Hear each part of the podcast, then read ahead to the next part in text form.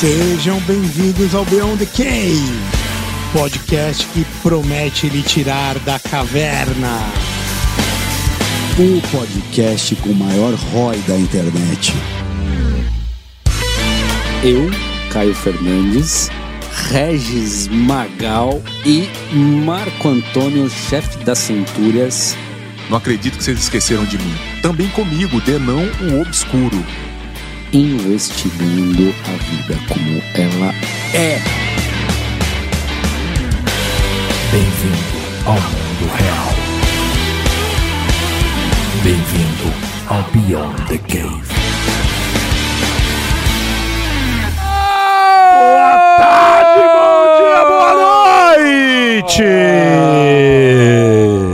Sejam mais uma vez bem-vindos ao Beyond the Cave.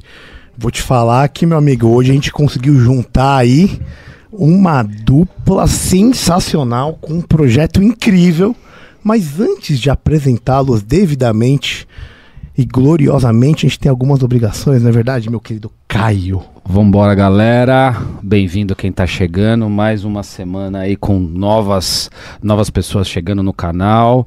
E quem ainda não sabe, quem chegou agora, tá vendo aqui pela primeira vez, segue a gente, arroba Beyond the Cave PDC, em todos os canais, tem lá no YouTube, tem no Instagram, tem, tem em todas as, as redes. que mais que tem É aí? importante no Spotify, galera. Vocês Spotify. avaliarem, tá bom? Vai lá, clica, bota lá cinco, cinco coraçõezinhos pra gente, cinco estrelas, que é muito importante pra poder divulgar o nosso material. Além do arroba Beyond the Cave PDC, nós temos nosso querido Apoia-se. Então, quem é apoiador, muito obrigado que tá vendo ao vivo, tem esse privilégio aí, apoia.se barra Beyond, B-Y-O-N-D. 20 reais por mês, já ganha uma dessas belas camisetas. Mostra isso aí pra galera.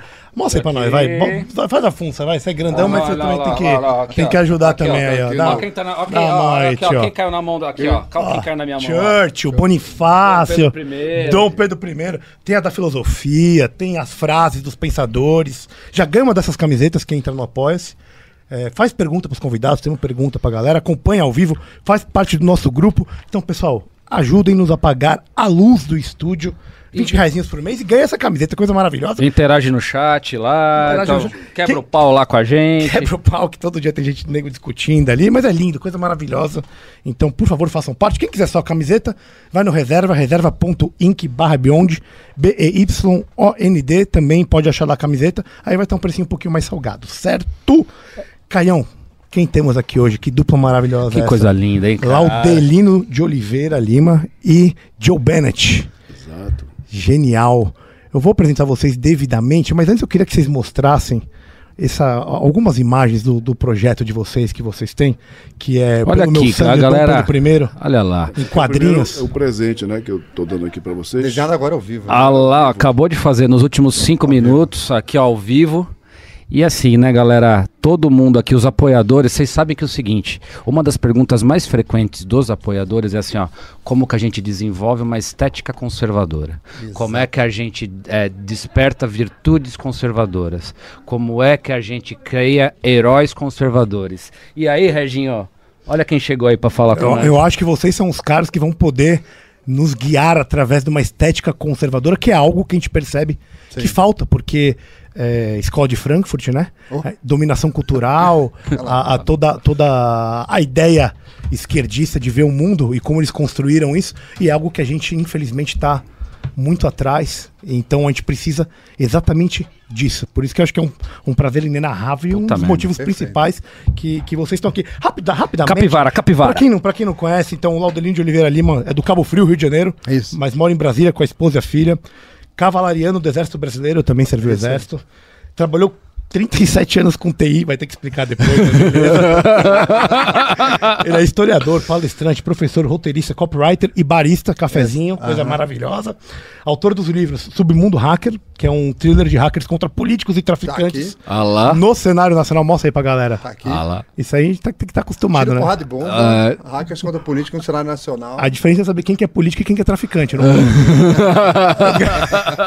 é mais ou menos no mesmo lugar de todo mundo. É isso aí. E o livro da sorte, Tá aqui. trabalho Olha de resgate e inclusão das crianças no mundo dos Livros. Livro virtuoso para as Isso crianças. é da genial. literatura. Genial. E o Benedito José Nascimento, Joe Bennett, natural do Belém do Pará, casado e pai de três filhas, tá fudido também. É. Desenhista profissional de história em quadrinhos há 40 anos. Trabalho intenso no mercado americano, especialmente com os personagens para DC Comics e para Marvel. Entre eles Homem-Aranha nos anos 90, Capitão América e Gavião Negro nos anos 2000 e o Hulk, agora nos anos 2010, né? É, três vezes indicado ao Eisner Award, é assim que fala? Isso. o Oscar da, da- dos HQs e pela minissérie The Immortal Hulk 2019, 2020 e 2022. E hoje desenha para Kingston Comics e Ripaverse Comics, certo? Isso. Exato. E Perfeito. Super Prumo. E super, e, Isso e é- aí, super promo, que é o pro... pra, pra gente começar, então, O que, que é, nós estamos fazendo Que, aqui? isso, isso. como é Eu que, tenho como uma é que pergunta para responder. Ele perguntou. Né? Então, a primeira coisa é agradecer o convite, agradecer a presença, isso, né? pô. Aqui com o meu amigo Joey. E a- uma boa resposta foi dada por um ex-convidado de vocês, que é o Thomas Juliana.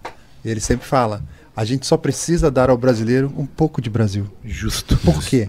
Porque a história do Brasil é uma história virtuosa, é uma história bonita, repleta de heróis. Então não precisa inventar nada. É só contar o que aconteceu. Exatamente. Tá resolvido. Mas eu, eu entendo, é só contar o que aconteceu. Mas tem que ter, Mas tem mas que saber contar. tem que saber contar e tem que ter uma estética para contar. Tem que saber mostrar. e tem que saber mostrar. Esse é o motivo que vocês se uniram para esse projeto maravilhoso junto com, com a Super Prumo do Pelo Meu Sangue Dom Pedro I em HQ? É, tudo começou quando se aproximava a comemoração dos 200 anos da independência. Aí começa a pipocar matéria é, em jornal, revista, comentarista, Bobo News, essas porcaria que tem por aí. E, e um desastre. Tudo que se falava era um desastre. Nada estava aderente com a história do Brasil. Aí eu peguei tudo que tinha sido publicado de Dom Pedro I, tudo, desde o século XIX, Botei numa mesa, passei dois anos, fiz uma timeline com 1.303 eventos na vida dele. Caralho. Timeline inteira.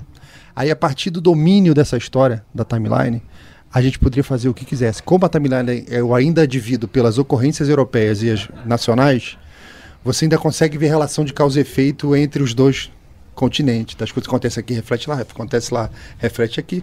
Então a gente tinha um domínio da história. Aí a partir do domínio a gente pode fazer o que a gente quiser. Eu posso fazer um livro, eu posso fazer quadrinho, eu posso fazer uma resenha, eu posso fazer roteiro de um filme, porque a, a história está dominada, está mapeada e está conhecida. Tentar fazer pergunta Isso. histórica pra ver se tem. a segunda etapa é, ok, por que, que eu estou fazendo isso? Se eu for fazer só um livro, é mais um livro. Porque a nossa história não está escondida. Você vai nos livros de época, você vai nos livros mais para trás, né? Tá tudo lá. E agora os do Paulo Resulti são muito bons, os livros do Paulo Resulti, tá tudo lá. Ah, Então, gosto mais ou menos do Paulo É, mas- vou ser sincero. tem que separar a figura do livro. Ah, tá bom. da obra. Não, isso é até isso é muito saudável, separar a pessoa da obra. Bom, é, então, a partir desse momento, a gente falou, ok, se eu coloco mais um livro no mercado, é só mais um livro no mercado. Como que eu faço para atingir a base? Como que eu pego aquele público que está se formando? Como que eu pego o cara que não gosta de ler? Uhum. Que é bastante comum. Isso é uma pesquisa agora dizendo que 70% dos brasileiros nunca leram um livro.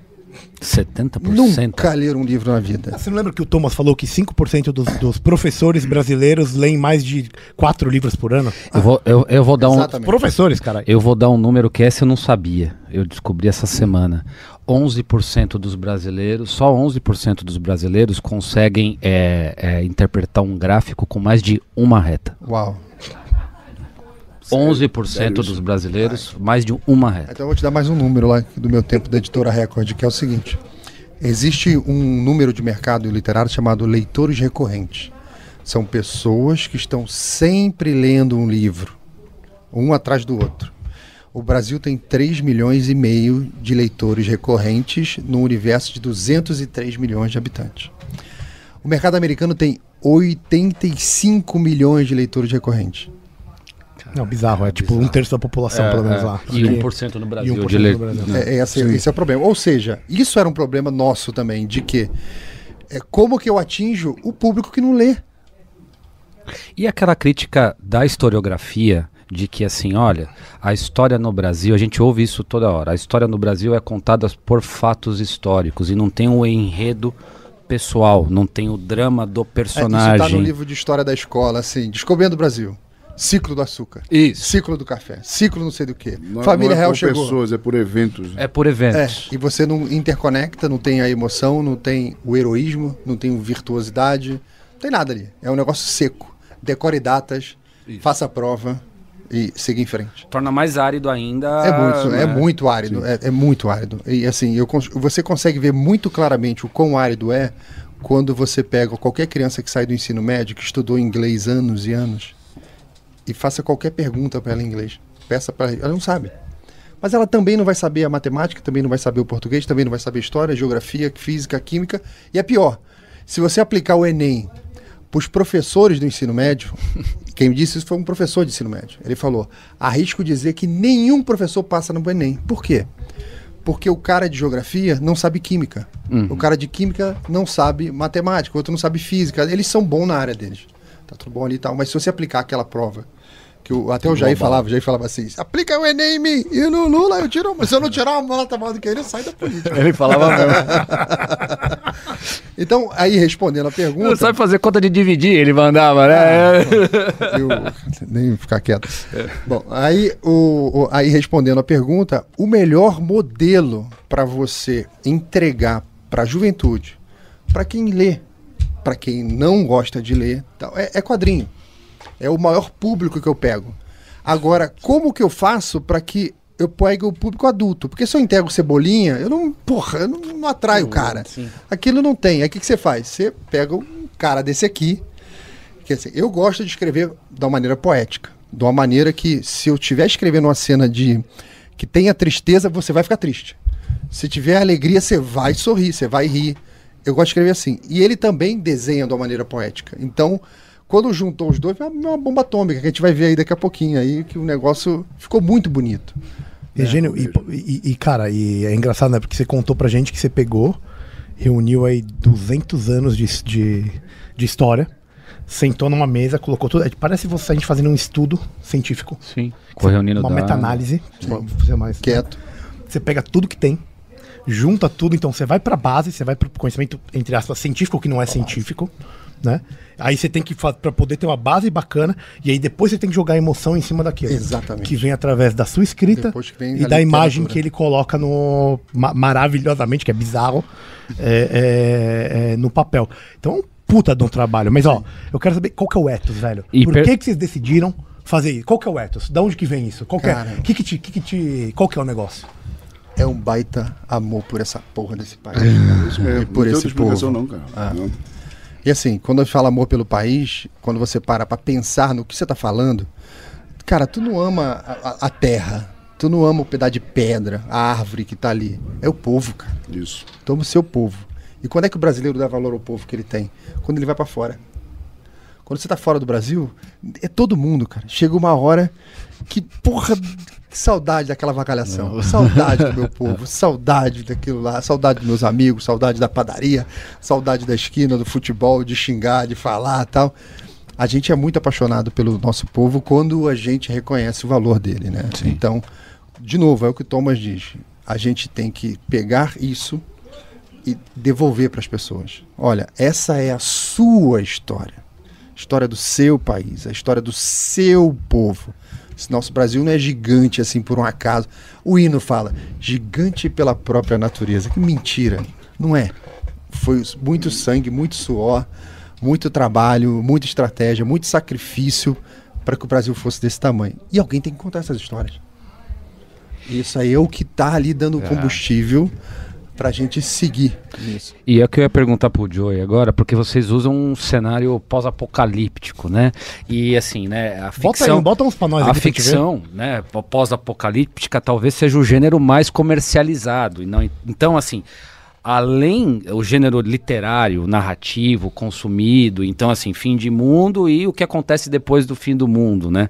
É, vocês integrarem essa história com esse cenário também é uma coisa que é genial. Essa estética de, puta, deu tudo errado, somos uns sobreviventes e agora como é que construímos? Mas nesse caso você está falando do Destro, né? Mas o Destro não foi o que fiz. Não, não, no geral, no geral. Não, tá o que, que você, assim, assim, a ó, cultura a cultura, a cultura Ah, dis- sim, porque esse é, esse, é, esse é o gênero mais, Sim, né, sim, sim, sim, é, é o gênero mais consumido, né? E, por exemplo, desde o do gênero de ah, zumbis e tal, porque a gente vive, né, trombando com zumbis na aí, rua. aí. E, e essa, e essa estética é, é, é muito evidente, assim, né? Muito, é muito Não, legal, né? passa. Explica pra gente. Quem tá, ó. Que quem- que é? Que assim, ó, o pessoal que tá no Spotify. Calma, calma, pe- não, não, não. Só, Ah. só, não, só que o pessoal que tá no Spotify, vocês aí. não vão estar vendo as imagens que estão aqui na televisão. É esquerda e direita aqui? Acompanhem pelo YouTube se vocês conseguirem essa parte, porque tem várias imagens Ah, aqui tá. Quem, que quem tá no Spotify vai ter que olhar isso aí no Vai ter que YouTube, olhar no YouTube. Não vai É, entender não, Não, não não vai entender, mas pra vocês entenderem o que tá acontecendo aqui, quem não tiver assistindo em Aqui, casa. aqui é o seguinte, ó. Vou pegar essa imagem aqui. Eu não vou explicar essa imagem ainda, porque a gente tem uma imagem melhor da mesma cena para explicar. Aqui é interessante ver o processo de criação. De uma Aqui é o seguinte. tá? Eu escrevi o roteiro, o roteiro vai parar lá na mão do Joe, a gente faz a reunião, conversa tal.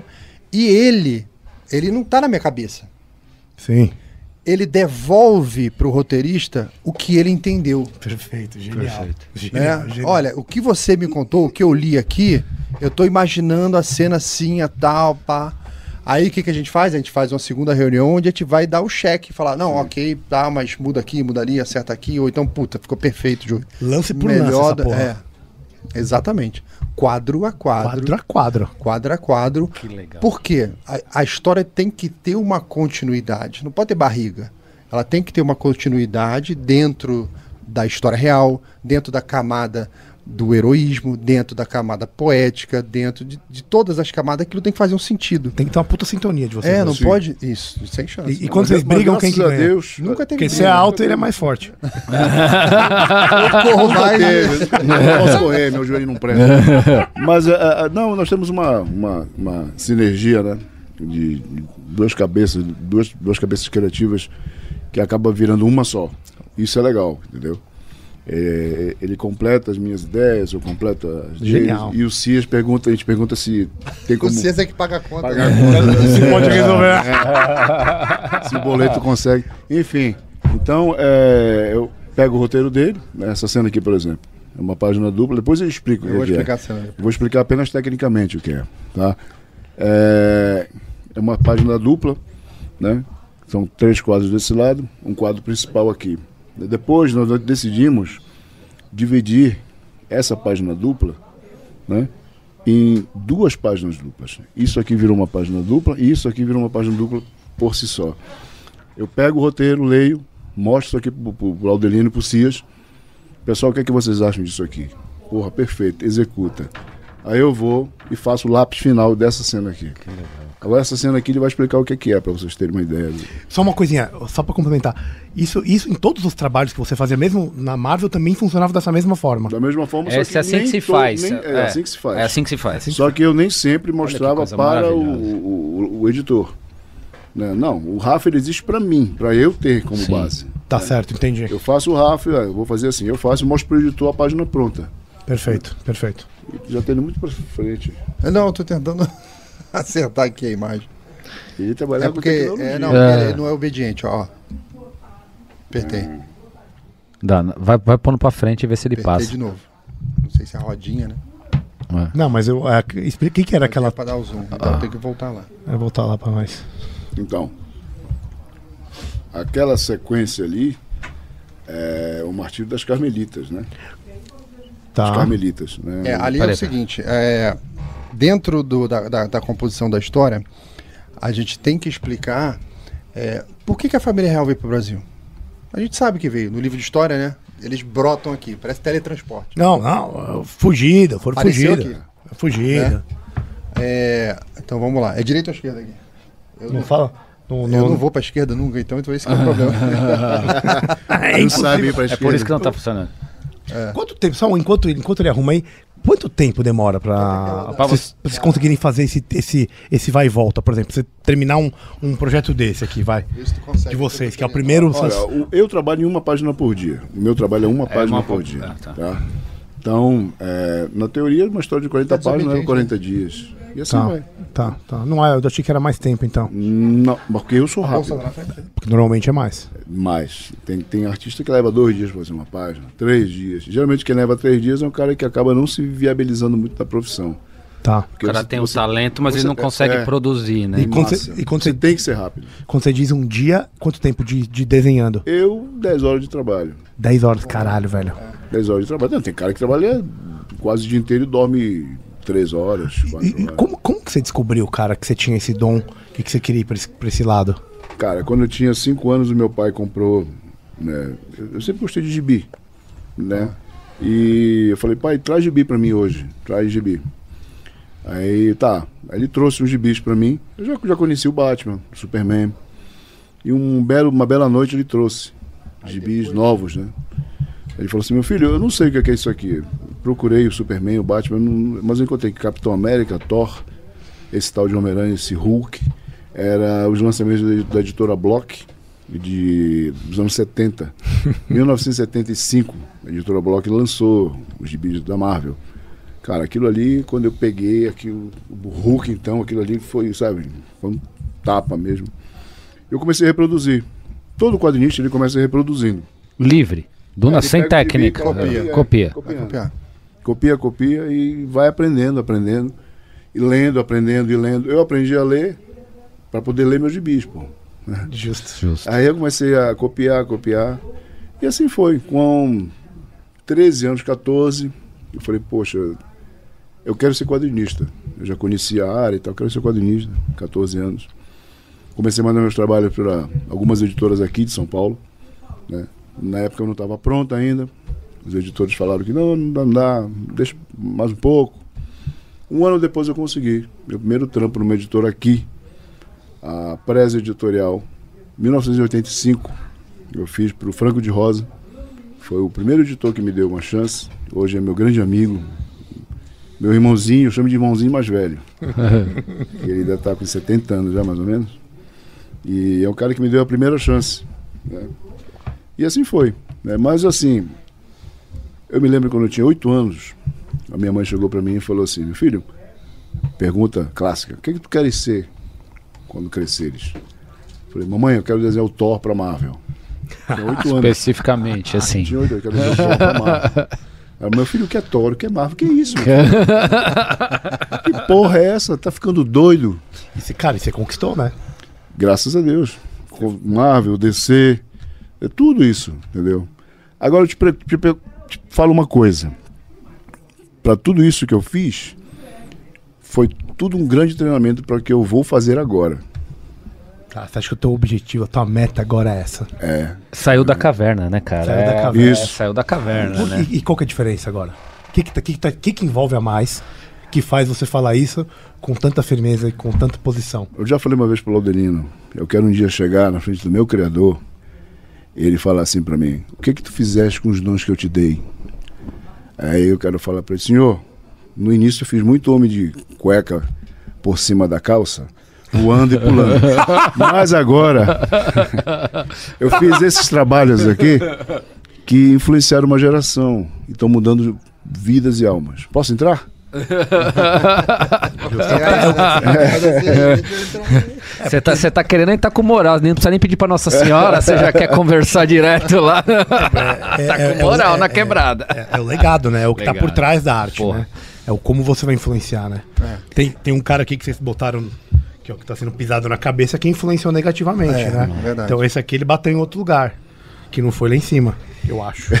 E, minha, e- minha opinião. É, enfim. Só pra, antes de você falar, eu queria que você falasse como que você descobriu que você queria ser escritor? Porque você Isso, ficou 37 anos na TI. 37 anos na TI. E, e, e, e da onde que veio? Qual que Eu, por volta do ano de 99, 2000, até um pouco antes, 96, eu comecei a trabalhar com Linux, Linux, sim. plantando servidores e tal. que fazem. Aí, do ano 2000, eu fui trabalhar no que nem eu trabalhando no SUS, cara, a mesma coisa. Do... De novo. É lugar pra meter pau no Estado. Aí, no ano 2000, eu fui trabalhar no governo do estado do Rio E trabalhei numa empresa que era a Companhia de Desenvol- de Desenvolvimento Industrial do Estado, que levava as indústrias para o Rio de Janeiro. Então, é, por exemplo, eles descobriam que a Peugeot Citroën queria investir no Brasil, eles iam, se antecipavam, ia na frente, lá na França, e cantava a Peugeot para ir para o Rio de Janeiro. Você vai para o Brasil? Beleza. Pô, vai para América Latina? Beleza. Por que você não vai para o Rio de Janeiro? Fazia essa cantada. Ó, a gente arruma terreno industrial, a gente constrói estrada, a gente tem as universidades, tem mão de obra, tem isso aqui. Tu vai cantar os caras. Então a empresa fazia isso. Então ela era uma empresa muito técnica e sem dinheiro. E quando eu cheguei lá para modificar a área de TI, não tinha dinheiro, só com Linux para tu fazer as coisas. Sim. Aí fiz a, a empresa inteira com Linux. E nessa de fazer a empresa com Linux, você vai começando a conhecer uma galera da, da, da comunidade. Só maluco. Só, Só doido. maluco, só só doido. doido. Só doido. A gente se encontrava de noite para tomar cerveja, conversar tal.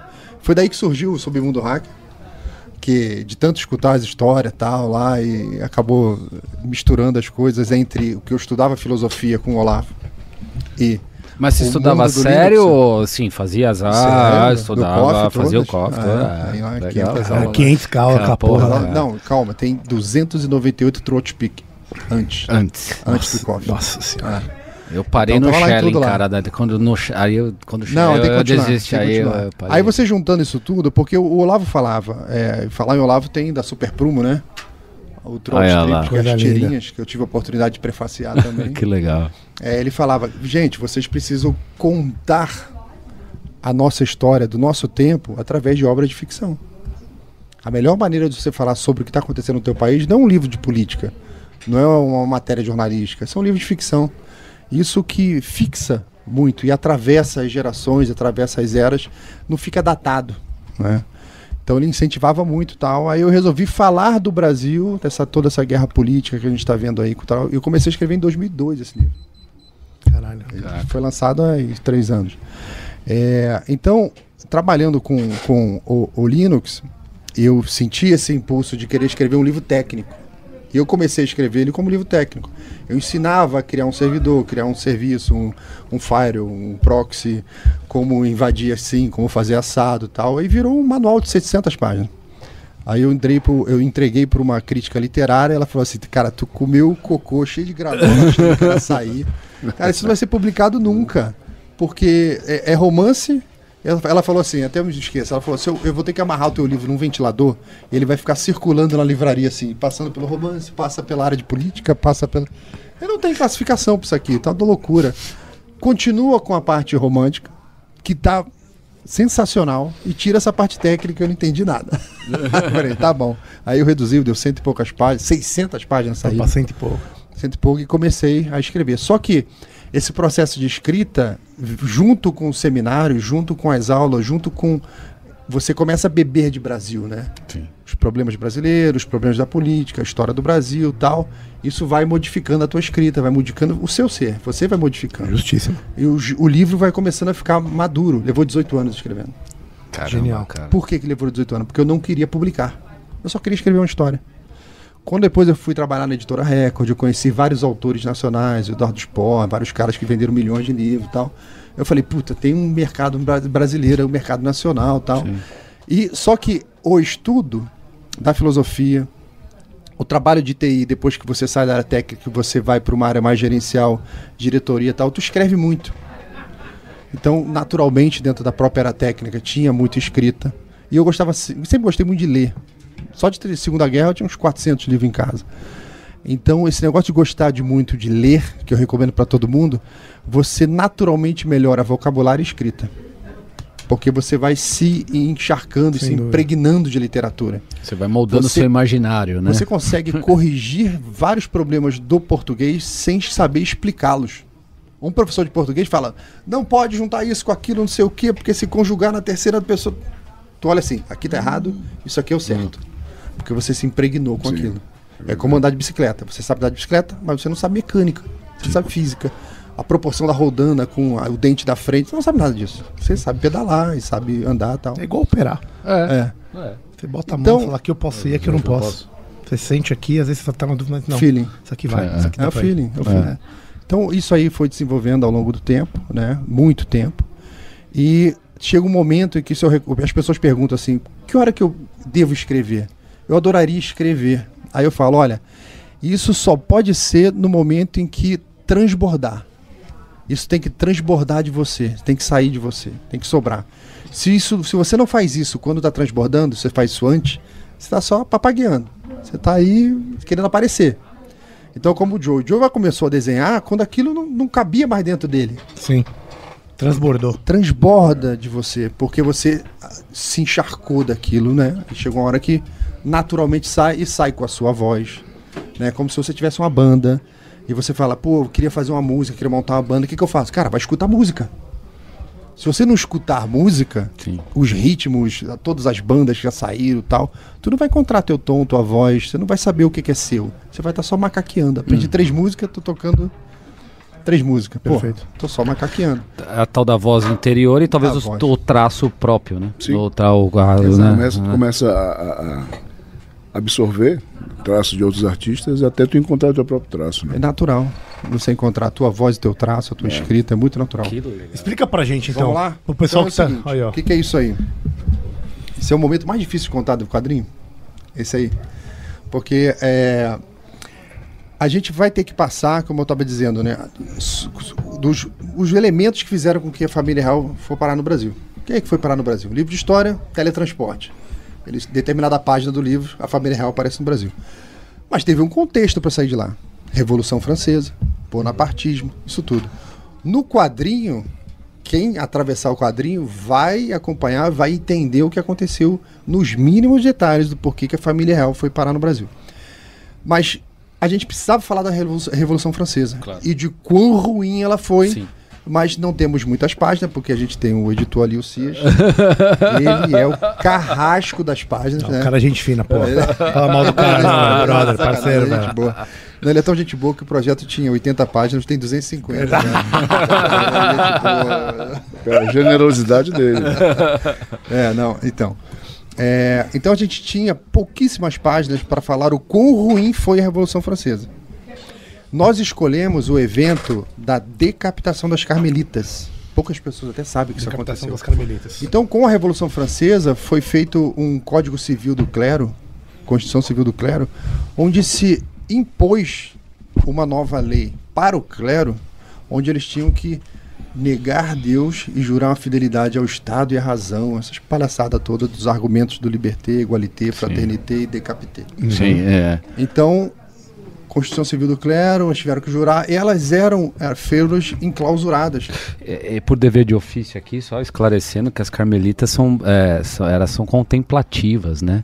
Então, assim, é, é, a é o bicho mais inocente que já pisou na face da terra, porque ela, ela o contato com Deus, né? Na, na, na, na- na- dos carmelitas, dos car, do Carmelo, Carmelo. ele é completamente contemplativo, ou seja, eles resolveram decapitar ah, quem estava dentro do mosteiro rezando. passivo, É. É, Exato. como querer cortar a cabeça de passarinho porque tu é ruim só.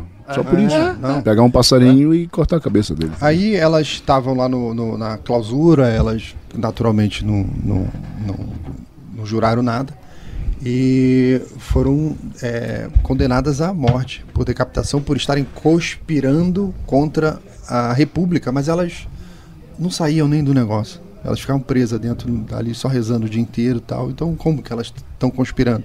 Como que elas estão ameaçando a democracia? Já escutou esse negócio? Opa, de vez em quando. Ah, aparece aí de vez em quando uns negócios É, desses é. assim, né? E hoje Isso é decapitação ficção, digital, não- decapitação digital. É. George Orwell. Foi, foi aí que você viu. Isso, então, o que aconteceu? Elas tinha uma praça chamada Praça do Trono, lá na França, onde aconteciam as decapitações, em que parecia uma quadra, assim, um campo de futebol. Por quê? É, um monte de gente assistindo aquilo. Assim, o pessoal chegava ao ponto de sair de casa com uma mochilinha, uma bolsinha, com lanche, para passar o dia vendo decapitação. Então aparecia lá, vamos decapitar hoje o funcionário público fulano de tal, aí a praça. "É, Coletor de impostos. É, Hoje o cara assiste no busão às 8 da manhã lá, vendo, indo, né? As desgraças, né, cara? É assim, é, essa. É, Mas era pior, Ca-. No auge do terror não, francês é. foram 40 mil cabeças em um Não ano. tô falando na quantidade, eu tô falando pelo fascínio da, da, da, Ah, da da, morte. desse- da, da morte, Sim, é. dessas coisas. Teve um dia que decapitaram 281 padres na França. Um dia. Então, é, quando essas, essas freiras entraram na praça, na Praça do Trono, Elas, eram, elas foram transportadas por um carroção, que é uma carroça que tem a lateral alta, e elas vão todas em pés ali, foram, foram 15 freiras. E elas chegam na praça cantando. O, é uma música em latim chamada Veni Creator Spiritus. Recomendo o pessoal aí. Abre outra aba do navegador, procura no YouTube aí Veni Creator Spiritus e escuta o resto dessa história escutando a música. É, e fez-se um silêncio sepulcral na praça, porque todo mundo sabia quem eram as carmelitas, mas não imaginavam que a coisa tinha chegado nesse nível. Então elas chegaram, desceram é, do carroção. A primeira a descer foi a priora, que era a mais velha. Ela até se ofereceu para ser a primeira decapitada. E o pessoal que estava ali na organização, meio que até temendo que as outras mais novas se desesperassem, ele falou: não, Vá a senhora por último, deixa elas ir na frente. Ela pr- prontamente pegou uma santinha que ela tinha, a a de Maria com Jesus, e foi abençoando. É a primeira imagem ali de cima. Ela foi abençoando cada uma Essa delas. feição, cara. Exato. Como é que você esquece uma história contada desse jeito? É isso aqui que eu tô pensando o tempo todo enquanto ele vai falando, cara. né? Olha o francesinho aqui atrás, ó. Eu, eu guardo. eu- Bom, Agora, o francês igual eu já vi ali, ó. Já que não Aí, ó, pessoal. Eu peço para vocês acompanharem cada quadrinho agora, que é uma sequência. Elas eram abençoadas, tá? A, a primeira Constança é, falou de pediu desculpa para a priora, falou: "Não consegui terminar minhas orações hoje". Ela falou: "Você vai terminar lá no céu". Aí ela foi, beijou a estátua, né? A praça, o terceiro quadro ali, atônito. Elas, o público Olhando. É. não tem mais ninguém comemorando.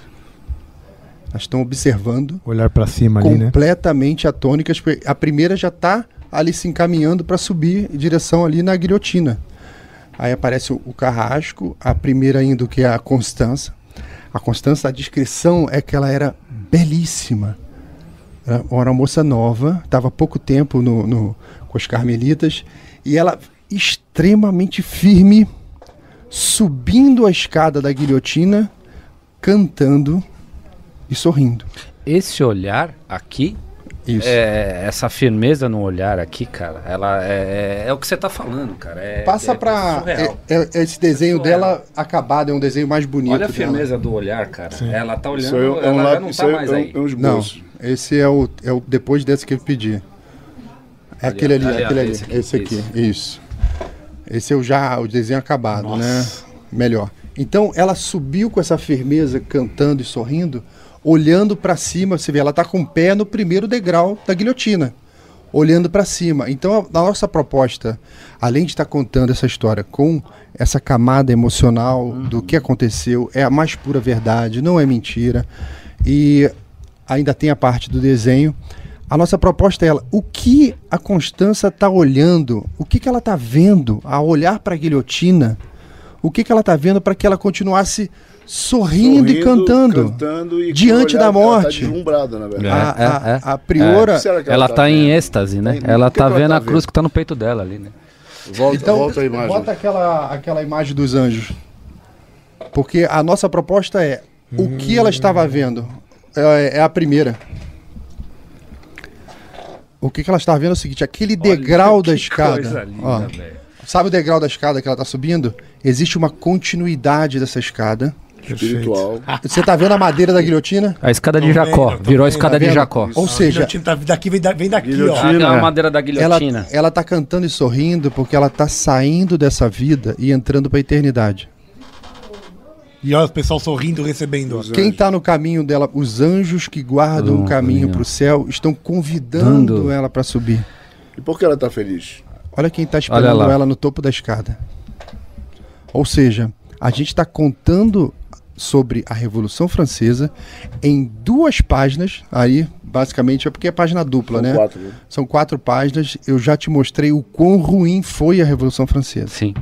Mas não acaba aqui.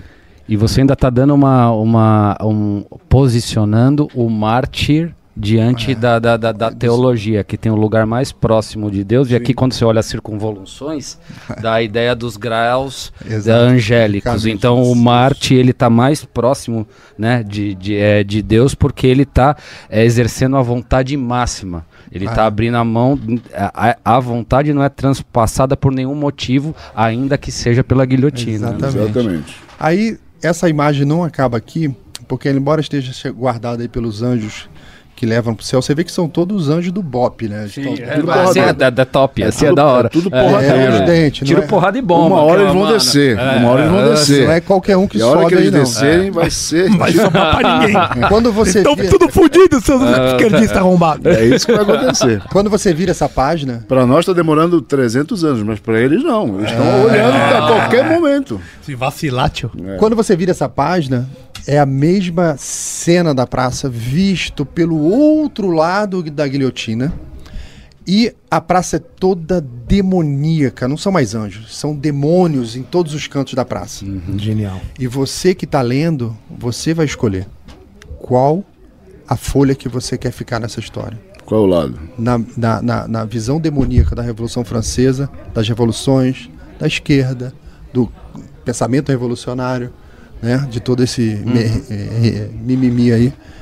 Ou você quer estar no lado espiritual, no lado celestial, no lado do que vai salvar as nossas almas. Então, você está vendo nós não estamos somente contando a história do Brasil e entregando contexto. Ainda tem uma camada poética no quadrinho que emoção tem uma ligação direta com memória. Se você ler essa história e ela te emocionar, você nunca mais esquece essa história. Então, a criança que lê isso aqui e estiver na sala de aula e o professor começa a falar que a Revolução Francesa foi uma maravilha, Ela jamais vai. Não. vai- Não, tem como. Muda. Ela Não vai vai chegar, não, professor, não foi isso não. Mataram, mataram Não. Os anjos freira. estavam pra lá da guilhotina. Pois como é, assim? como assim, É. professor? ele não tem vai entender como. nada. Não, não. Eu queria aproveitar esse momento emocionante e eu queria falar de uma coisa importante, que é a Rio Claro Investimentos. Boa. Que também nos emociona com os investimentos que a gente consegue fazer com eles. Um, um parceiro sensacional que a gente tem aqui, ó. Por favor, Rio Claro tá aí, ó. A gente encontrou eles uma baita sinergia, porque assim, ó. Eles, eles, eles te oferecem possibilidade de investimento, mas sem conflito de interesse. Então não é aquele lugar que você vai e que você vai ter aquele produto indicado porque vai ter um comissionamento em cima, não. O que, que os caras fazem? Gerente do teu banco, né? Não, esquece. Eles pegam. Não, e digo assim, às vezes até hoje em dia você tem várias outras Assessores empresas aí, que são e tal. Que oferecem a carteira da própria empresa. Não, lá não. Lá os caras, eles você marca uma reunião, uma primeira reunião com os caras, então quem estiver acompanhando ao vivo vai estar aí o, o QR Code, é só é, acessar o QR Code que você marca uma primeira reunião. Eles veem o que, que você precisa, como que é a tua vida, eles te assessoram no, no finança pessoal e te dão toda uma possibilidade de, de, de investimentos. Assim, é, é muito legal, os caras são de Brasília, estão crescendo um monte Fundamental. e, e sempre com uma ideia é, angelical do ponto de vista de ajudar o outro, meu velho. Não tem. É o que você tá falando, é a diferença do, do bem, do explorador só e daquele cara que não. Que vai, que vai caminhar junto com você do seu lado. Então, Então, deixa eu te ajudar. obrigado. que é o seguinte, cara. O sol quando brilha, não brilha pra ele. Uma flor quando exala o seu cheiro, Perfeito. não exala pra ela. A felicidade é um negócio lindo no mundo, mas quando a felicidade acontece no outro, por causa de você, É, é maravilhoso. é a melhor coisa do Aí, mundo. aí completa. É o que você falou. É isso. É www.rioclaroinvestimentos.com.br BTC. Então, para completar, muito obrigado, fechou? www.rioclaro.com.br barra BTC. O jabá tá feito, porque eles merecem.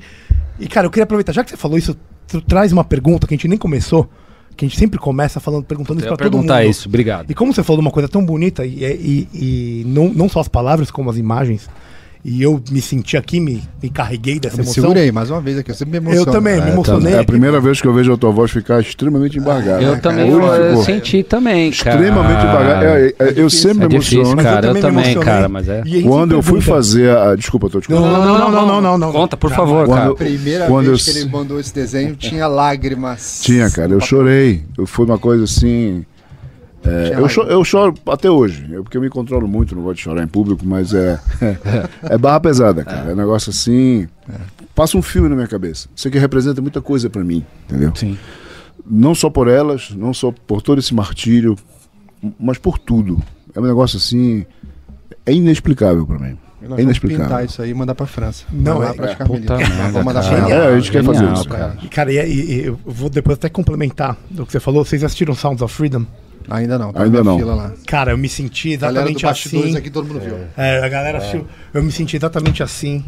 E é uma história de alguém que faz não por ele, faz pelos outros, né? Exato. E pelas crianças, Exato. que é o que com certeza está na cabeça de vocês. Sim. E faz vocês é, desabrocharem nas palavras e na escrita e, e nos de- e nos desenhos. Mas é esse tipo de sensação que eu tive aqui rapidamente. É a mesma sensação que eu tive quando eu fui ver é, Sound of Sound of Freedom. Como que é o nome em português? Não, Som não da sei, liberdade, só som, da da, liberdade, som da liberdade, o som da liberdade, que, ó, filmaço, vale a pena. Vai. E é é a mesma, a mesma sensação. Mas não, deixa eu não chorar. Já também. faz, vai Deixa e eu perguntar. faz a pergunta. É. Quem quer? Quem vai? Primeiro o Não, Laudelino. já falei demais, o Joey. Não, deixa, eu gosto de escutar esse cara falar. eu Justo, go- justo, gosto, justo. gosto. Ele fala bem pra caramba. Eu sou, eu sou homem de ação. Eu tô vendo, eu tô vendo, eu tô vendo, eu tô vendo. O que, que é uma vida boa pra você, meu amigo? Ah, uma vida boa, uma vida com Deus. Amém. O que, que você quer dizer com uma vida com Deus? Uma vida onde você é, siga ah, os princípios, onde você tem uma vida, justamente o que a gente acabou de falar. Uma vida boa é uma vida para o outro, não uma vida para você. Uma vida boa é o fim do submundo, onde você tem o sentido da vida. O sentido da vida é o sacrifício, não para você, para os outros. Mas tra pra trocar ideia com os caras aqui nessa vida ou pra esperar o que é legal lá não, na tudo que vida? você tem que fazer, você tem que fazer aqui. Aqui. É. O que fizeste com os dons que eu te dei? É. Que que fizeste você com fez com os dons que eu te Eu te dei? dei um dom pra tu fazer algo lá. Ah, E aí? Ah, eu be- bebi cachaça. Poxa, filho. Aí vai ser difícil, hein? Aí, olha, vai lá no RH. Passa lá no RH. Que... Essa é uma pergunta assustadora para algumas É pessoas que você vê é, que se Deus fizer essa pergunta é, e tem muitos assim é, eu sou um cara conservador sou um cara minarquista mas tem muita gente que você olha assim os caras são milionários bilionários não faz nada para ninguém zero não ajuda ninguém então se Deus chegar e fizer essa pergunta o que, que você Acabou. fez com tudo que eu te dei aí o cara Vacilei. comprei Merda. uma, comprei uma lancha uma BMW merda então meu filho aquele Eu elevador prefiro ali, ó. fazer um- um- algo para influenciar jovens, crianças, jovens, Viver de propósito? no caminho ter, certo. tem que ter um No caminho propósito. certo. Isso. Viver de propósito ou viver de sabedoria? Sabedoria você precisa para alcançar teus É, propósitos. né? exatamente. Não, mas o- você pode ter o propósito atingido sem a sabedoria. Eu quero Pode. saber. Então, assim, É, o porque que, que é. sabedoria não tem é, Mas aí seria, né? seria É, uma é. conquista vazia. é, porque não depende de você, assim. é da graça. É, Seria exatamente. É o que difere a gente dos animais, né? Deixa eu perguntar uma coisa pra você, Laudelino. É, eu gosto muito de- desse carinha aqui, ó. Pedro É. primeiro. Isso. Muito. Gosto muito da história do Brasil, sou apaixonado. Você vê minha camiseta do Bonifácio. Aqui a gente tem Bonifácio, tem Dom Pedro. Nosso herói. Olha aí, olha aí. Olha ele. Olha aí. Olha isso aqui, ó. Olha ó, meninão, dá uma olhada aqui, ó. Olha aqui, ó. Então, eu, eu gosto muito dele. Toda a história, acho que é um cara que, apesar dele ser português, não ser brasileiro, né? Mas ele representou muito. Ah, ele foi criado no Rio, cara. Ele é carioca. Não, não, não, eu digo de nascimento. Assim, é um moleque do Rio. É, moleque do Mas, Rio. menino é, é- do Rio. A minha pergunta é: quais são as principais passagens que. Eu sei que vocês estão ainda num momento que a família real vai vir para o Brasil, que é o final da primeira parte, depois vai ter toda a parte depois. Mas quais são as principais passagens que você quer mostrar de Dom Pedro e quais são as principais virtudes que você Posso apontaria dele? Pode. Fala, Johnny. Ah, o que eu quero mostrar é o que nunca foi mostrado, o guerreiro. Eu quero mostrar o guerreiro. sabe? Nunca foi mostrado. Mostrar, mostrar o, o putanheiro, mostrar o. Eu quero o guerreiro. E, então isso aí, eu, eu passei minha vida inteira desenhando ação, me especializando em ação, porque eu quero fazer o cara. É isso que eu quero fazer. E qual é o cenário da ação Não, que vocês achariam Não pra precisa poder inventar. contar? É, não, então, mas Ah, qual o ele cenário que desafiando vocês as cortes, as cortes de Lisboa. É, É, não, tem, tem coisa, tem coisa mais. Tem É. coisa. é, é, ele tem toda uma, uma, uma vida de aventuras, né? Ele tem toda uma vida de. Já na travessia do, do Atlântico, é, talvez tenha até uma imagem para mostrar ali do, da travessia Tem. do Atlântico. Eles. Tinha, o, Pedrinho, o Pedrinho tinha 9 anos de idade. Ele estava no meio do oceano, tinha uma tempestade. Os marinheiros lá se lascando para baixa a vela, puxa a corda dali e tal, e tava na hora da aula de latim do o, o, o, o- seu professor, né, o Frei Rábida, tava procurando ele pelo, pelo navio. Cadê Pedrinho? Tá na hora da aula. Cadê Pedrinho? Pedrinho sumiu. Cadê Pedrinho? Vai pra cá, vai pra lá, nada. Ele resolve subir pro deck, né, tempestade, vento e tal. E ele encontra Pedro de costa no mastro principal, aos 9 anos de idade, lendo a Eneida em latim. Ele já estava na aulinha dele, né? Vê se tem uma imagem dele. Ele orienta, tem não? Tá. Tá aqui no posterbook, ó. Aqui, aqui, aqui, ó. Então Mostra, ele, pega aí que a gente ele mostra aqui. ó. Mostra pra câmera aí. O Arrábida encontra o Pedrinho já no no no, no é, para cá um pouquinho. Encontra o Pedrinho encostado no mastro, lendo a Eneida ali em latim, no meio dos marinheiros e tal, sem medo nenhum. Isso foi contado, esse relato foi feito por um francês que estava no, no navio. E ele, ele tá ali com uma corda meio frouxa na cintura. Se você vê no desenho ali, tá com aquela cordinha ali, que não tá prendendo ele de nada, ela tá uma cordinha ali. Isso remete. a Aí o prazer ali, né? E a cara de, de deleite, É. né? De, de, de, de, né? Isso remete a. Ali nessa cena da corda, ele já está dizendo indiretamente que ele leu a passagem onde Ulisses volta da guerra de Troia. E ele está passando pelas ilhas, a ilha das sereias. E ele queria escutar o canto da sereia. Não, não, já é sereia. Ele Já já é tá sereia? passado, já, ele já, era, É, já, ele já queria tinha escutar. saído de fugido de Calypso ali. Então Não, não é Joelma do Calypso. ele passa cera no ouvido dos, dos seus marinheiros para que eles não escutassem. E ele se amarra no mastro, porque ele queria escutar, mas não queria ceder. Então ali ele já está dizendo que ele leu a, a, a, a, a- a- a volta dele da Guerra de Troia. Se você olhar essa imagem, pega a imagem do, do colorida de- que está no final de Pedro ali no. Deixa nessa página aí. Deixei. São as duas imagens. Percebam, audiência. Vê se o Pedrinho não está na mesma posição do grito do Ipiranga. Mostra pra Ele ele. já tava treinando. Mostra pra ele, mostra pra ele. Vira pra você ver. Aqui, ó, olha. É. Se você colocar um cavalo na, na- no meio das pernas dele, uma, uma vai espada, direitinho. vai direitinho. já tá no grito do Ipiranga. Isso aí é uma segunda camada do desenho que é você consegue pegar uma imagem e fazer uma palestra. Você consegue contar várias coisas a partir dessa imagem. Esse é o nosso objetivo. Uma imagem contar camadas. várias e coisas, tudo. várias camadas. A criança vai olhar, imagem. vai ver, o adulto vai penetrar mais, o velho vai penetrar cada vez mais fundo Sim. na imagem. Ou Até seja, chegar ao ponto do mito fundador de Lisboa, que é Ulisses, né? Sim, Ulisses é o mito fundador de Lisboa. Ou seja, uma coisa acabou ligando a outra. Eles se amarram tal qual Ulisses e Ulisses fundou. Vocês falam dos Lusíadas? Não, ali não. A Ulisses é, é bem Não, mais sim, mas, trás, mas né? até pra própria formação de Portugal. A gente começa do terremoto, Terremoto. de 1755. Ah, entendi. Marquês de Pombal terremoto, 9 graus na escala. Richter, o maior terremoto da história da Europa.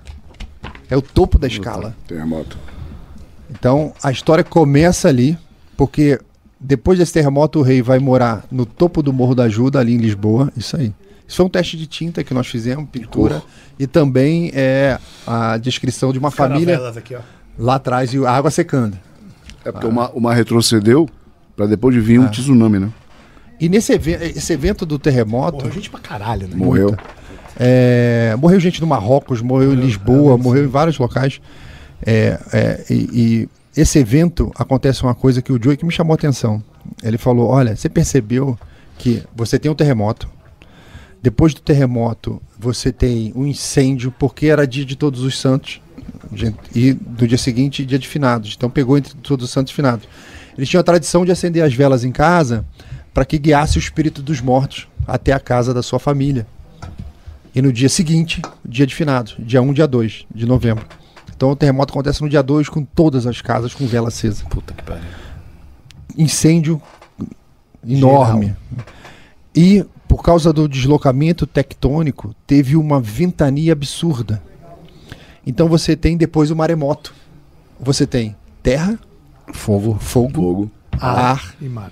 e água. E água. Na mesma história. Quatro elementos, ou Começando seja, os deuses pagãos se levantaram contra a cristandade portuguesa, né? Começa ali. Começa ali. Começa ali a história. Porque o rei vai morar no topo da, da- do Morro da Ajuda, porque ele, ele não quer mais pedra na cabeça dele. fica com pavor. E ali nasce Dom João, numa barraca, em cima de um morro. Então a história começa dali, você vem Dom João, depois você vai ver nascimento de Leopoldina, nascimento de Pedro, e você vem trazendo a história deles, a infância, a criação dele. Vai Chega pra- nos Habsburgo, então. Vai atrás de lá. É, vai, você vai ver o nascimento lá no, no Palácio de. Isso em qual, isso vai, qual fase que vai ser essa? Vai ser No- na primeira. primeiro álbum. você- no primeiro álbum vai ter O primeiro isso. álbum já- vai, vai com- come- começa aí, com Portugal e- e, e termina, termina também. com, com Napoleão. E o Passando amor pela ciência dos Habsburgo, o amor pela É. música e tal. Ah, eu- é, Eu também- até adianto no, o- quando é, a Leopoldina foi designada que ia, ser, ia casar com Pedro I, teve uma festa no Brasil. Por que uma festa no Brasil de dias? Porque ela era uma princesa Habsburgo. Aí você fala, o que é Uma, uma princesa Habsburgo? É a Ferrari das princesas. É isso aí. Mas por que é Ferrari das Princesas? Porque o Império Austro-Húngaro, da onde ela veio, de onde vem o losango da nossa bandeira, não é ouro. Aquele losango Eu é achava que era o ouro. É, não. Tá aqui, ó. O verde, o verde não são as matas? Aqui, ó. Essa aí. É a casa Habsburgo, o losango na heráldica é símbolo feminino. Então, você olha a bandeira, eu tô vendo o masculino verde, o feminino amarelo. Se Acabou. tivesse a bandeira imperial ia Eu já sei que teve um representado. casamento né, aqui. Sim. Já sei que teve um casamento aqui. Essa bola azul aí é outras paradas. É. aí.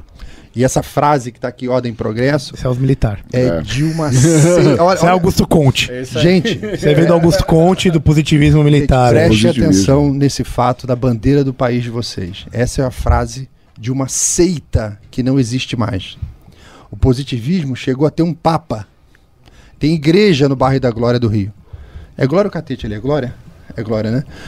É, tem uma igreja, tinha um papa. Uma seita que não existe mais deixou uma frase na nossa bandeira que é bonitinha e tal, mas diz muito pouco pro brasileiro. Não, nada. Diz nada lá. Pode arrancar essa porcaria fora. De fato. Então, é melhor ter o café e o fumo na, na bandeira melhor. Ah, pô, Muito melhor. o Café e o fogo não, meu. cerveja.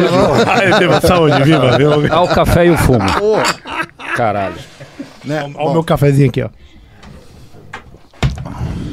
Tá cevada agora. Bom, aí ah, o Império Austro-Húngaro, até seja agora. ele não gostava de fazer guerras. Ele preferia fazer as alianças. E a aliança só seria possível se, tiver- se ele tivesse algo que os países cobiçassem. E os países Ah. cobiçavam Mulheres. bons príncipes e boas Consortes. princesas. Sim.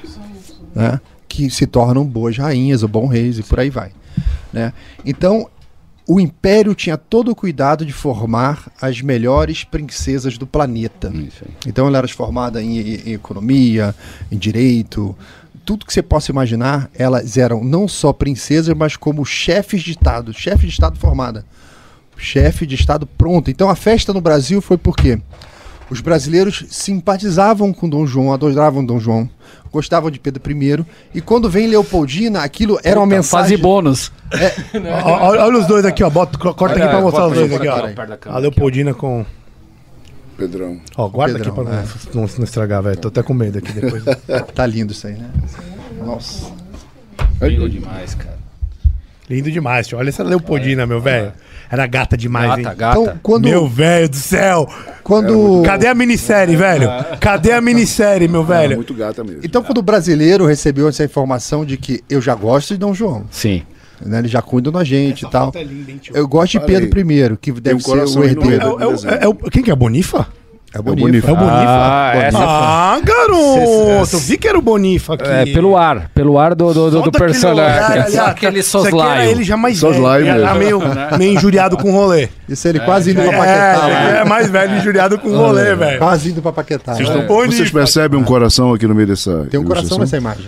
Tem um coração aqui. Sim, no meio da, da, nas mãos. A mão dos dois simboliza No o peito coração. dos dois. Ali na horta, ali, ó, saindo. No peito dos dois tem um coração. Genial. Da Pode união. crer, genial. Dois Sentiu reinos. mais uma vez a camada, Total, total, total, Total. Muito genial. Essa tá linda, cara. entendeu? Não é um quadrinho qualquer. Dom tem... Pedrão tá bonitão também, né, meu velho? Esse que é o objetivo. Eu vou meter essa Meu barba aí, objetivo velho. Vou o meter início, essa barba é, agora. meu objetivo desde o falou início. isso. Se a rapaziada achar bonito, é porque tá bom. Se macho tá achando bonito é porque o negócio tá Cara, bom. mas tá Tá bonitão, top, tá, velho. tá, Tá tá lindão parecendo mesmo, a minha velho. pessoa. As mulheres as mulheres estão adorando. As mulheres estão adorando. Piadinha. As mulheres, agora quando nós mostramos aqui, eu escutei ele, olha, lindo, lindo. É isso que eu quero. Eu quero que a mulherada fale assim, poxa, agora eu entendo porque o Pedrão era o Pedrão. Justo, justo, justo. Tá aí. Então, É quando o brasileiro descobriu que, além disso do que ele já tinha, vinha o bônus, Sim. porque além de ser uma chefe de Estado, ela também era uma máquina de fazer príncipes e princesas. Tem nove filhos. Em nove anos. E isso para os países era muito bom, porque dava a sens- a sensação. E, ah, não, era a certeza mesmo de uma continuidade. Continuidade, óbvio. Estabilidade. E prosperidade Continuidade. conservadora. Imagina se você hoje você tem um bom presidente do, do Brasil e você sabendo que o próximo é bom, o outro também vai ser bom, o outro vai ser bom, bom. o outro. Você fala, meu, isso aqui é um sonho. E com o mundo em guerra, Napoleão fazendo um monte de besteira, as outras repúblicas aqui na América Latina, tudo se desmantelando, Fragmentando, um monte é. de guerra. Até porque você mesmo falou, Laudelino, é uma criação muito específica para produzir um, Muito um príncipe desse. O Bonifa, que está aí desenhado, tem um grande valor nisso na história, com, com Dom Pedro II. é, e, e os Habsburgos, eles prezavam muito por esse tipo de coisa. Sim, Né? Porque você entrega um sangue. Que é um sangue que, que foi testado e com um conhecimento específico. Sim. Que tem que passar por certas coisas rigorosas e que tem que ser daquela forma. Sim. Pra forjar a nacionalidade brasileira, né, cara? Começamos com a melhor maneira possível, né? cara? Sim. Da melhor maneira possível, né? Aí quando você vê a fundação do Brasil, né, que aconteceu basicamente na Quinta da Boa Vista, de uma reunião de Conselho de Estado, chegou nos Três Corações, que era um navio que fazia é, Rio-Lisboa, as cartas das cortes, com várias informações, com informação de espionagem, informação de deputados que estavam lá na Assembleia, lá na, na- em Portugal. E isso chega na mão do Bonifácio da Leopoldina. Redige Leopoldi- para ele. Leopoldina, a chefe de Estado, Sim. que estava no lugar, ela estava substituindo Pedro. Assim como Isabel também foi quando substituiu o Pedro II diversas Sim. vezes, inclusive na abolição da Pô, escravidão. lembra dessa história, tem um negócio pra contar disso. Boa, Depois, guarda isso aí. É, tem um negócio muito interessante. Bom, aí Leopoldina, com toda a formação, toda a cultura, todo o amor que ela já tinha pelo brasileiro. Era impressionante o amor. E o amor do, que o povo tinha por ela. Ela, toda vez que ela ia- fazia qualquer translado para qualquer lugar, ela chegava na Quinta da Boa da Vista, tinha. uma- lembra aquela gradinha do Jair? Tinha uma diminui, cerquinha daquela. diminui a cena, diminui.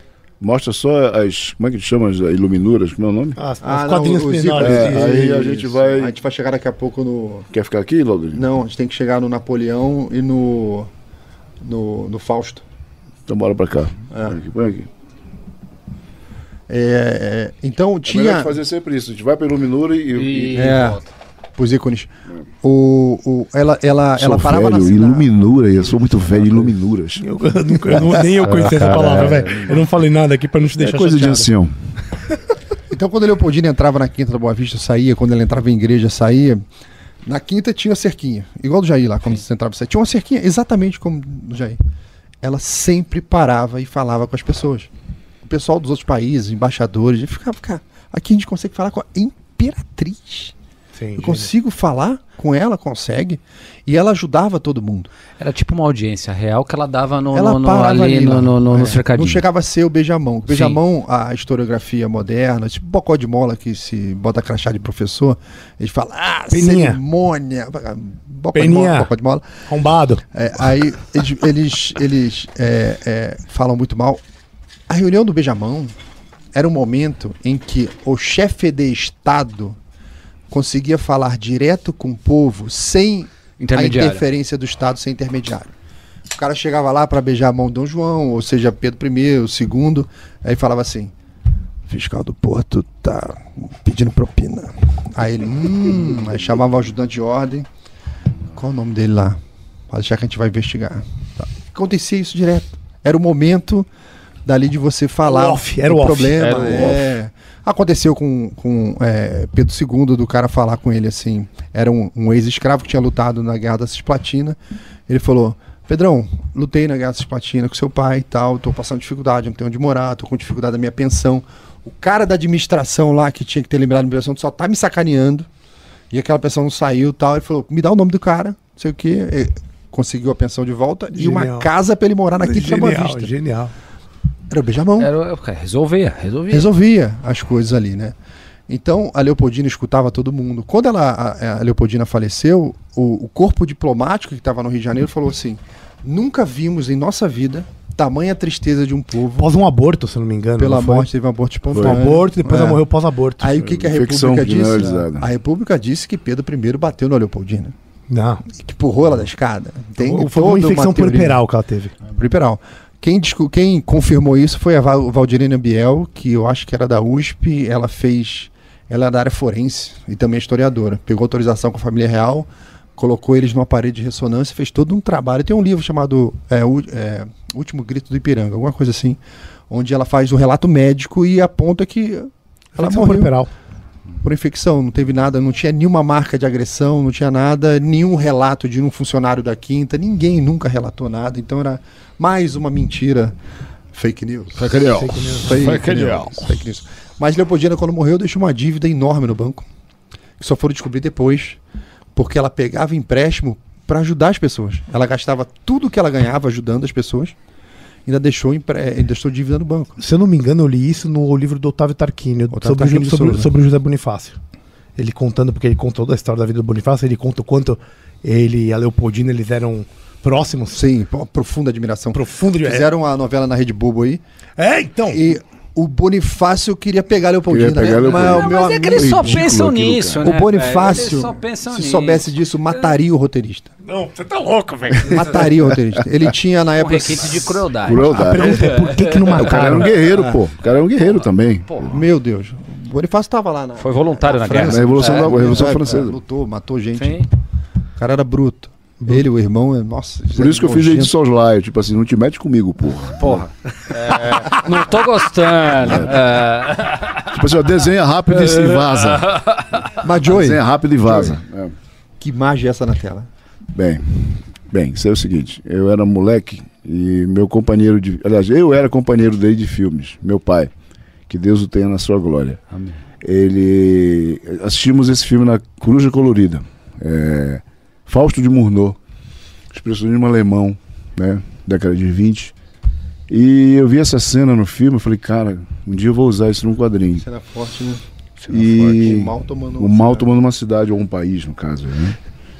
E aí eu falei, pô, um dia eu vou usar isso no quadrinho. Nunca tive a chance, em 40 anos, de usar. E a gente conversando sobre o projeto, já, eu já fazendo os rafas e tal, conversando sobre Napoleão, Napoleão, né? Eu me veio essa imagem. Falei, cara, eu acho que dá pra fazer Napoleão exatamente. Acho maravilhoso isso. Isso é uma coisa maravilhosa. Vamos lá, diminuir. E aí eu falei, legal. É isso. Boa direita, da direita ali, ó. Que tá acabada. Aqui é, vamos logo no acabado. Que é o próximo. Não, o próximo. Diminui e. e- Próximo. Pro lado aí. Produção. Ô, produção! Aí, perfeito. Aí eu falei, Laudenino, eu tive essa ideia, cara. Nossa. Vamos fazer a Europa. Nossa, que Tá? animal. Do ponto de vista. Do ponto de vista do Polo Norte. Tu estás em pé no Polo Norte, tá? Tá olhando a É o Europa. mapa, é o mapa, é o Tá mapa. olhando a Europa de baixo pra cima, né? Ao contrário do que se vê. Tá na Groenlândia. Inglaterra, isso, Inglaterra tá aqui, só que tu tá em pé na Groenlândia. Inglaterra tá aqui, França, Suíça, Itália, né? O Napoleão eu fiz com as asas inspiradas no demônio, né? De- de- do Fausto. Sendo que o design lembra muito os desenhos que o. que o. na, na na Divina Comédia. O, Total. Né, eu me esqueci o nome, eu sempre me falha o nome do cara que eu sou fanático por ele. Vou lembrar daqui a pouco. Quem, o Dorê? Doré. Dorê, Gustavo Doré. Dorê. Não, tá- é, parece muito o Dorê. Pois é, então são os demônios tá do Gustavo Doré. Então eu quis dar uma toda um- uma influência de Doré nisso aqui, né? Uma inspiração. Sim, claro, claro. Então eu fiz é, é, é, o Napoleão, ele está em pé na Espanha, né? Indo em direção a Portugal. Apenas a sombra dele não conseguiu dominar Portugal. Não conseguiu. Se Então. Dom João, apenas a João sombra. Pega nós completo, É trouxa. isso. Apenas a sombra aqui, né? E Sendo que ele já está com a sombra, a sombra demoníaca dele. Tá toda Tá, Europa. toma- todo, tomou tudo. até Moscou, né? Então ele não consegue. Então eu fiz isso aqui, a influência do cinema. Aqui tem um outro filme do Murnau que é Nosferatu, né? Que é a coisa das sombras, né? Do vampiro, do demônio. Misturei Genial, as duas coisas. genial. Repara que a sombra da mão dele é demoníaca. É, a mão é normal, mas a sombra não. Então isso aqui, o nosso álbum termina aqui. É a última página do nosso álbum. Termina exatamente aqui. Perfeito. Pera, Deixa eu aproveitar teu conhecimento histórico aqui agora, então. Constelação de Leão, Isso aqui é constelação de leão, que é o signo. signo. de Napoleão. Deixa eu perguntar uma coisa, então. Caraca. Dá pra. Dá pra. Dá pra. Se. Se Dom João fugiu, como que ele me trouxe toda a biblioteca, Vamos lá. toda. Todo. Banco. todo- como, que, como, como que alguém foge? Ou, ou, ou isso foi programado? ou ele não no era meio tão- da noite. ou no ele- meio é, da ou- noite. ou- bora, ou- bora. é, Ou ele não era tão tolo assim? Antes só de, de, de- de comentar isso, eu só queria falar, porque a- aquela imagem anterior daquele. Né, cara, eu vi aquela, aquela escuridão. Quando você vai ler São Lucas, as primeiras, ah, essa frase, as primeiras, as primeiras frases da, da- da- da- do, do livro de São Lucas, ele fala que é, ele, ele sente como se ele tivesse, que ele está comentando logo depois da morte de Cristo e tal, como se o mundo tivesse encoberto por um saco preto ou por um por a imagem e que a única Escuridão. coisa, uma escuridão, que a única coisa que aliviava ele era de manhã ele conseguia ter contato com, com, com Cristo e tudo mais. E, e essa, essa imagem de, de, de- escuridão chegando, cara. O mundo jaz no maligno. Já, já, é exatamente, cara. Que muito legal. As pessoas, as pessoas, nós não, nó- nós não, não, não estamos iludidos com o mundo, nós já despertamos faz tempo. As pessoas têm que despertar para o fato que este mundo jaz no maligno. Esse mundo não tem conserto, porra. A gente tem que salvar são as pessoas desse mundo. de santo é no céu, né? Exatamente. Nefários. É, Nefário. Nefários Filmaço. Anifal Max, hein? É. Eu quero ver na cabeça agora que ele falou Eu isso. quero, eu quero assistir esse filme, quero assistir muito. Isso é demais, velho. Vamos lá. Vai lá. Por... Dom João fugiu? É, Responde para nós. Então, é, quem tiver oportunidade e nos der a honra de adquirir o quadrinho no do endereço apoia. Quem não compra é trouxa. Quem não comprar é trouxa, né, cara? Já Ó, deve ter gente perguntando, né? Pô, mas onde, onde que eu compro isso? Onde é que tem? Vocês vão falar pra gente, É, né? na URL. já, lá, dá, já dá pra vender? Já pode já comprar? tem lá, Pode, pode. comprar. Ainda, Como é que ainda está, compra? ainda está em produção, mas ainda já pode é só comprar. entrar apoia.se barra Dom Pedro.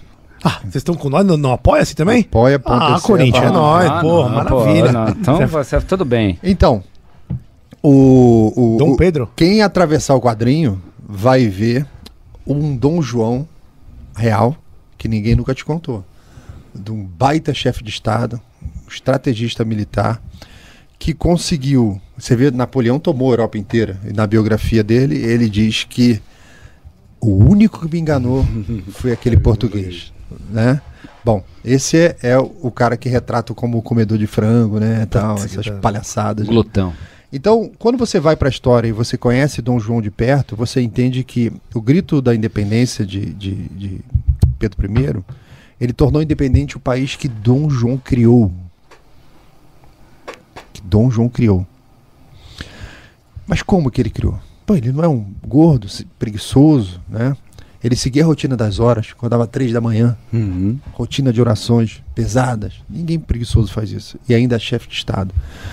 É, então você vai acompanhar que o Dom João e, e o seu serviço secreto, o seu serviço de diplomacia, tinha um absoluto conhecimento de tudo que aconteceu na Europa, nas batalhas de Napoleão, tudo que estava acontecendo. Né?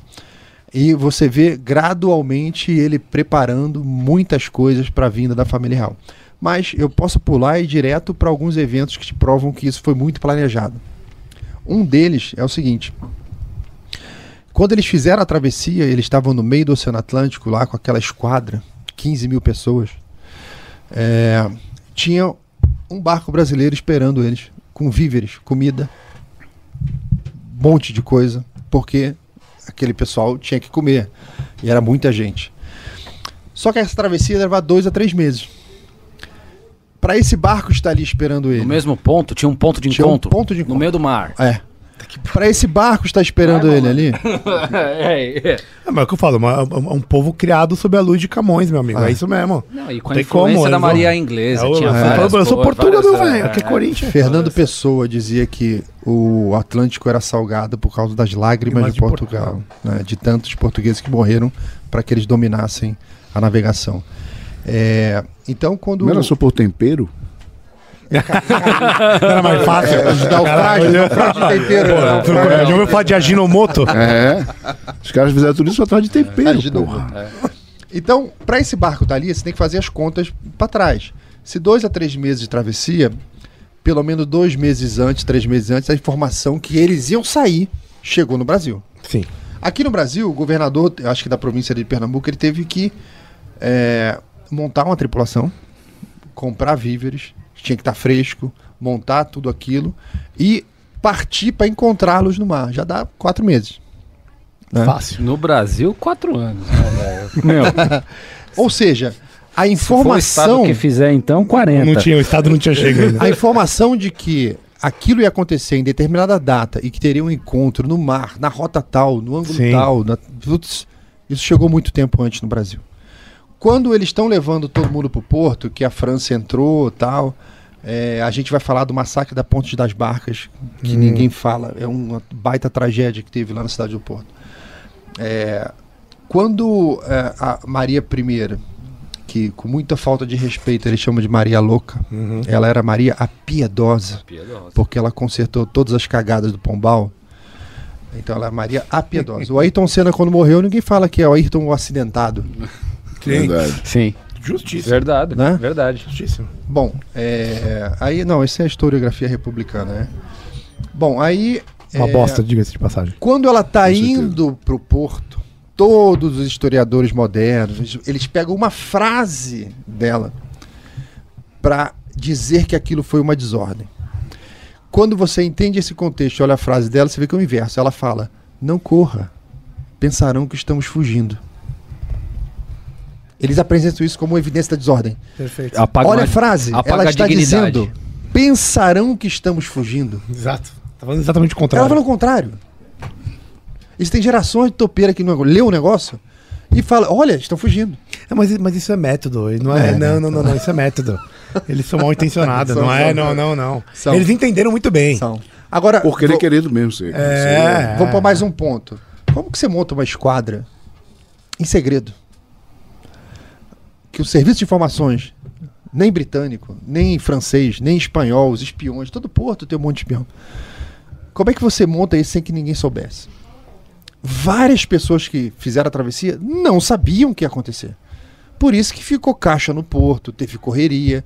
Porque você tinha que montar todo esse esquema. Ó, você vai fazer uma viagem hoje, você fala, ah, vou pegar um carro, vou pro Santos com a minha família, final de semana. Quanto tempo você leva para montar a mala com a sua família, a roupa, a esposa, as crianças? Ah, é. Eu, Ah, eu, eu, eu zero, minha minha mulher demora Agora, umas três não, horas e meia. assim, reserve o hotel, alugue o carro, Ah, não, sim, sim, sim. sim Abasteça. Sim. Não, é, sim. sim. faça a revisão a do logística carro. do rolê. Faça a revisão suma- do carro. Cara, em Agora, suma, Santos é imagina. foda, puta areia cinza. Como fazer isso? Isso, e só isso. Isso aí por si só já daria um puta filme. Um filme. Um filmaço. Aquela, um filme de espionagem naquela época. Sem e-mail, né, tio? Tem que lembrar É, isso, filme né? de espionagem. sem como é que dúvida. é, Ah, né? Aí os caras fugindo, né, encontrando. Um filme de estratégia. Porra, um puta filme, cara. Porque nunca foi Sim. feito. Além, É isso de, que eu ia te perguntar. além de toda a Não é do genialidade interesse, pô. de, do princípio medieval da tomada de poder, quando você toma a administração do país. Sim. Você é tropa, você é bombeiro, você é médico. O teu chefe é quem paga teu salário. Se a- Napoleão vai lá e toma Portugal e no dia seguinte ele fala, pô, tudo normal, vida normal. Você vai continuar recebendo teu salário, o policial continua trabalhando aí, coletor de impostos continua trabalhando, tudo normal. A, a vida continua e o cara toma o país. Quando ele transfere a Brasília dele, né, a corte dele, Sim. tudo dele para fora riqueza, do né? país, não havia o que pegar. Não havia o que tomar. E o que, que os, os franceses conseguiram é, em Portugal? Sucessivas derrotas. Só. Levaram um piau em Portugal. Inclusive de José Bonifácio, que ficou lá pra lutar. Né? Ficou lá pra lutar, né? Um piau. Então, essa é a genialidade de Dom João, que é escondida. Não, e esse trabalho que vocês estão fazendo de, de, de resgate, com essa pegada de história, story, esse storytelling e essa seleção de fatos que são pouco conhecidos e altamente significativos em termos de, né, de emoção e tal, é genial, né, cara? Genial. É, cara, e, e, o mais legal é o seguinte, porque vocês estão abrindo uma porta, na minha opinião, né? Eu, eu olhando do lado de fora, porque eu não entendo nada de, de desenho, de, de, de escrever, mas vocês estão abrindo uma porta, cara, que. Essa aqui, na outra que eu, eu dei um jeito. Pra mostrar. Não, eu dei um jeito no rosto A dela. audiência vê, a audiência não viu. O- a outra imagem, diminui, coloca iluminura, por favor. Vocês estão abrindo uma porta que pode ser muito isso. explorada. E vocês estão começando aqui com Dom Pedro I, Agora. mas você pode cara, tem um mundo pela frente. É, Vocês o que, podem. que a gente já tem alinhado? O que, É que a gente aí. tá aqui? O que, que é a fila? A fila. Qual que é a fila? Fala pra A nós. fila é o seguinte, vamos fazer Dom Pedro I. 250 páginas. 250. Do- Dois 250 anos, dois anos de trabalho, mais Dois ou anos menos. de trabalho. Caraca. Não tem isso na história do Brasil.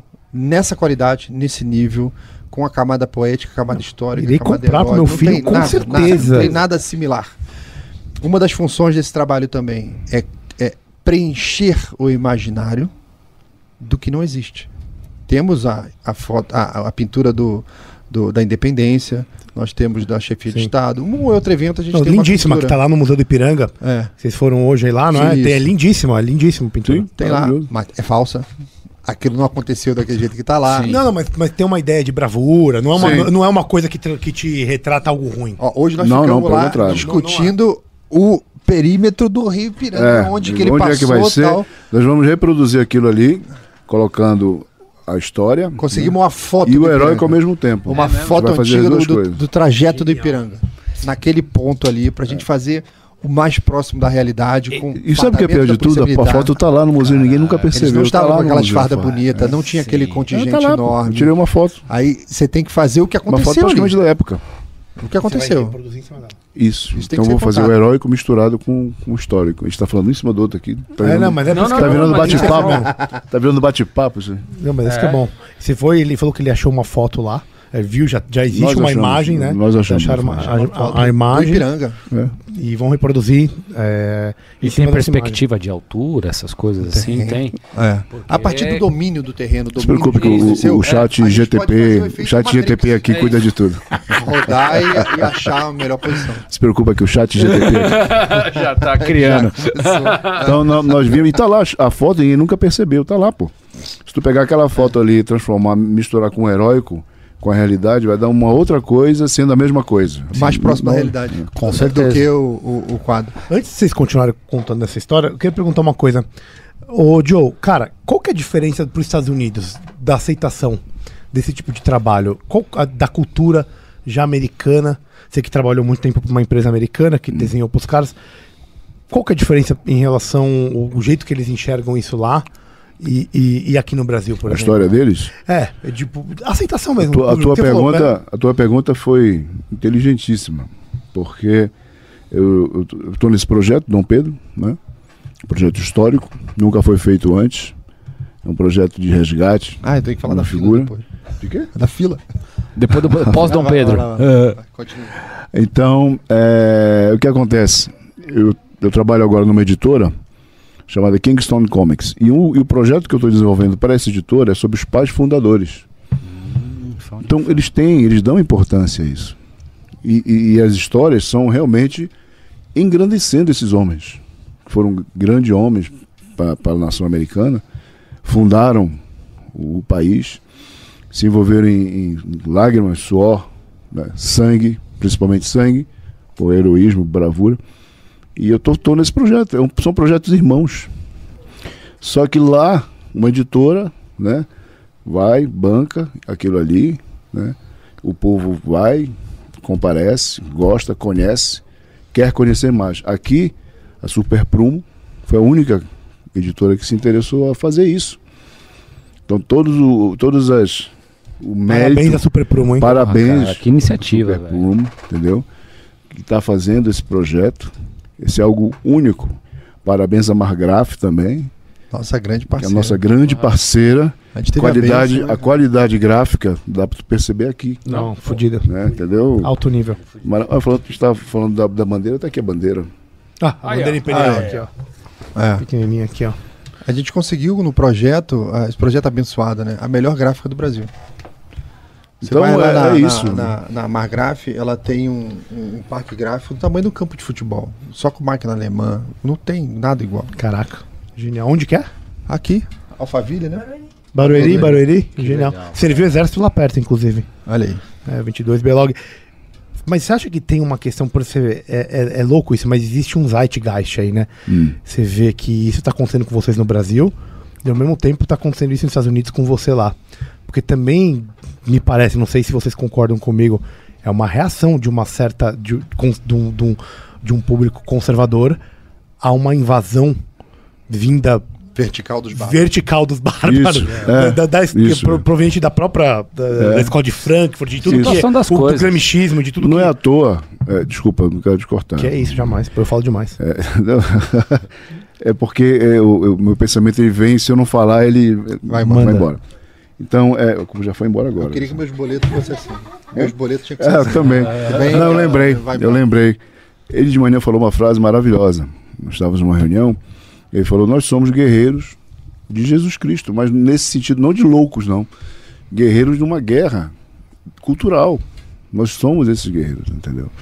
Nós estamos aqui, nós acreditamos que estamos em uma missão, né?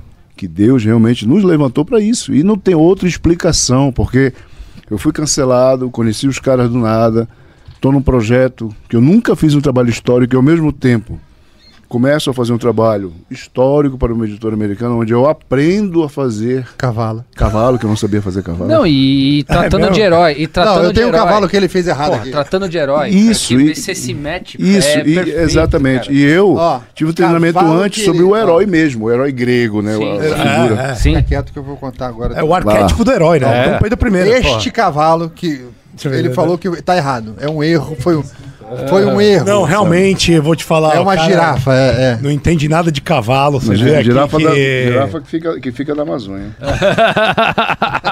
Cara, você tá maluco, tio. Isso aqui tá maravilhoso. Eu queria um cavalo desse pra mim. Hã? Aí ele falou que não sabia desenhar cavalo e mandou essa imagem pra gente. Ô, mas qual que é, a- qual que é Bota o... aqui, ó. Aqui, ó. Laudela, qual que é a sequência, então, depois? Então, é, Aí, ó. Aí, ó. depois desses, dessas 250 páginas, né, é, nós vamos fazer Força Expedicionária Brasileira. Feb? FEB. Uh, Segunda Guerra! A cobra fumou? Nós vamos botar A cobra a fumou? Vai fumar. Sob o ponto de vista de um cara chamado Miguel Apolo Resch, que é foi o cara brasileiro mais condecorado na Segunda Guerra. E ele é oculto porque ele era oficial da reserva. Não é da ativa. Na sequência, a gente vai fazer Sentapua. Senta pua? Olha. Sentapua.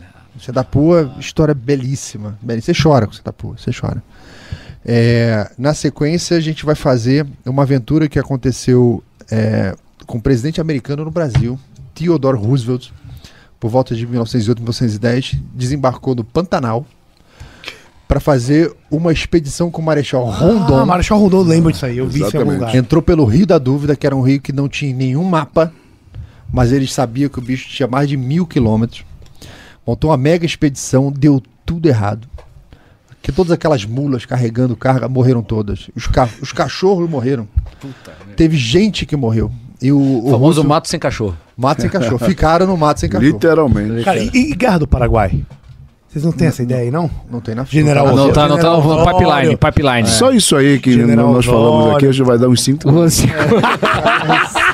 É que eu tô Eu, empolgado. tô- eu tenho Quero 55. Eu tenho 55. Até os 60 anos eu Ele tô. tá com artrite, É, eu- eu já tô com artrite, cara. Eu tô 55. comprometido até os 60 anos a ficar fazendo Mas pelo menos esses projetos aí. 55 com torque de 40, porra. Aí É. vai- Obrigado, Ah, obrigado, obrigado. É, não. O álcool conserva.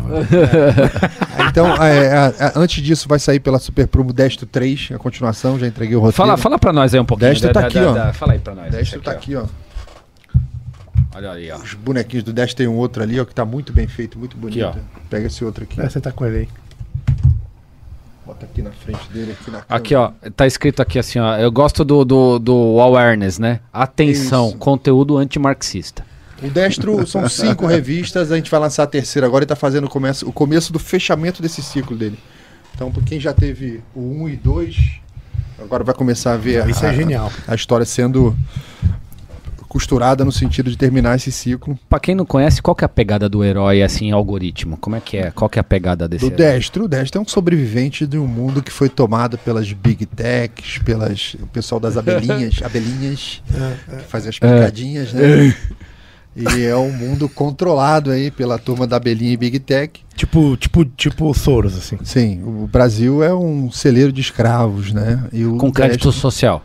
o- e o Destro é um sobrevivente do submundo que não se deixa é, misturar é, com essa turma toda, é um lutador e Quem leu. Eu não posso dar spoiler, né?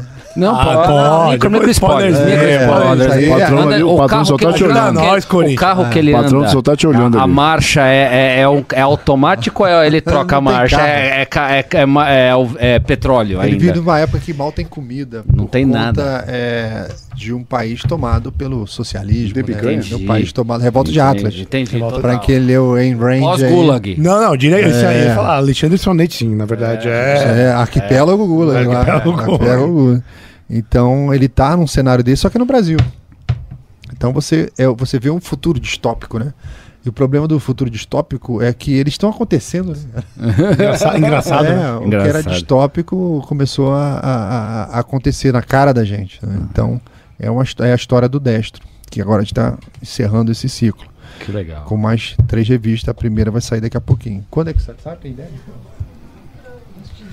É a virada do deixa eu perguntar uma coisa, ah, Laudela. Uma Existe, do- existe liberdade de expressão nos quadrinhos e nas salas de aula? Bennett e Laudela, responde pra gente. Você consegue ter liberdade de expressão aqui? Ou você, muitas vezes vocês se sentem. É, Tipo, não vou escrever sobre isso. é ou, ou então. Comigo, roteirista, zero. Mas Comigo e, e estou- de, e de quem tá. E, e das outras pessoas que estão no mesmo. No, Não, assim, um vínculo é. parecido e que, que trabalham na mesma área, ou então estão numa editora, estão num lugar que vai. Você sente que tem pessoas que estão ali podando e você não consegue colocar o que você realmente queria. Não digo que, que isso aconteça com vocês. Vou te falar. Com certeza na Super Promo não, mas em algum outro lugar. A coragem não é uma commodity. A Verdade. coragem é um negócio que de cada um. E tem muita gente que pratica autocensura por medo. Medo de quê? Não sei. Tem ameaças. O mundo, o mundo é, é, é um mundo de ameaças. Desde que você nasce e começa a respirar fora da, ali da barriga da sua mãe, é risco. Né? E, inclusive, com a ideologia dominante, é risco, inclusive dentro da barriga. Sim. Pode crer. É, é risco também, né? Que não deveria ser. Herodes não dorme. Então, existem editoras que Herodes se não auto dorme, que é criança agora. Né? auto-sabotam. Auto-censuram. Mas é frouxo.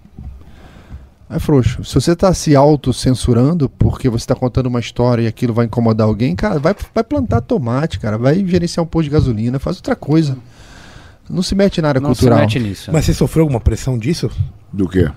De uma certa censura sobre algum desenho, sobre alguma. Eu fui cancelado por conta é, disso. é cancelado É porque mesmo, cara? frente, Conta, né? conta, conta aí pra nós. Eu fui cancelado, fiz uma charge, é, é, é, uma charge onde aparecia um dragão, dragão da independência, é, expulsando corruptos do Brasil.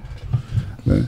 Eu fiz esses corruptos sendo retratados como rato, vampiro, mas eram corruptos. tipo um Animal Farm, assim. Isso, isso. Um monstro, Sim, sim. ah, uns monstrinhos. Sim, sim, sim. E, o, e o, esse cavaleiro, dragão da independência, mont- montado num cavalo de fogo, com uma espada de fogo, meio que um São Miguel, né? Sim, sim. expulsando esses demônios do, do Brasil.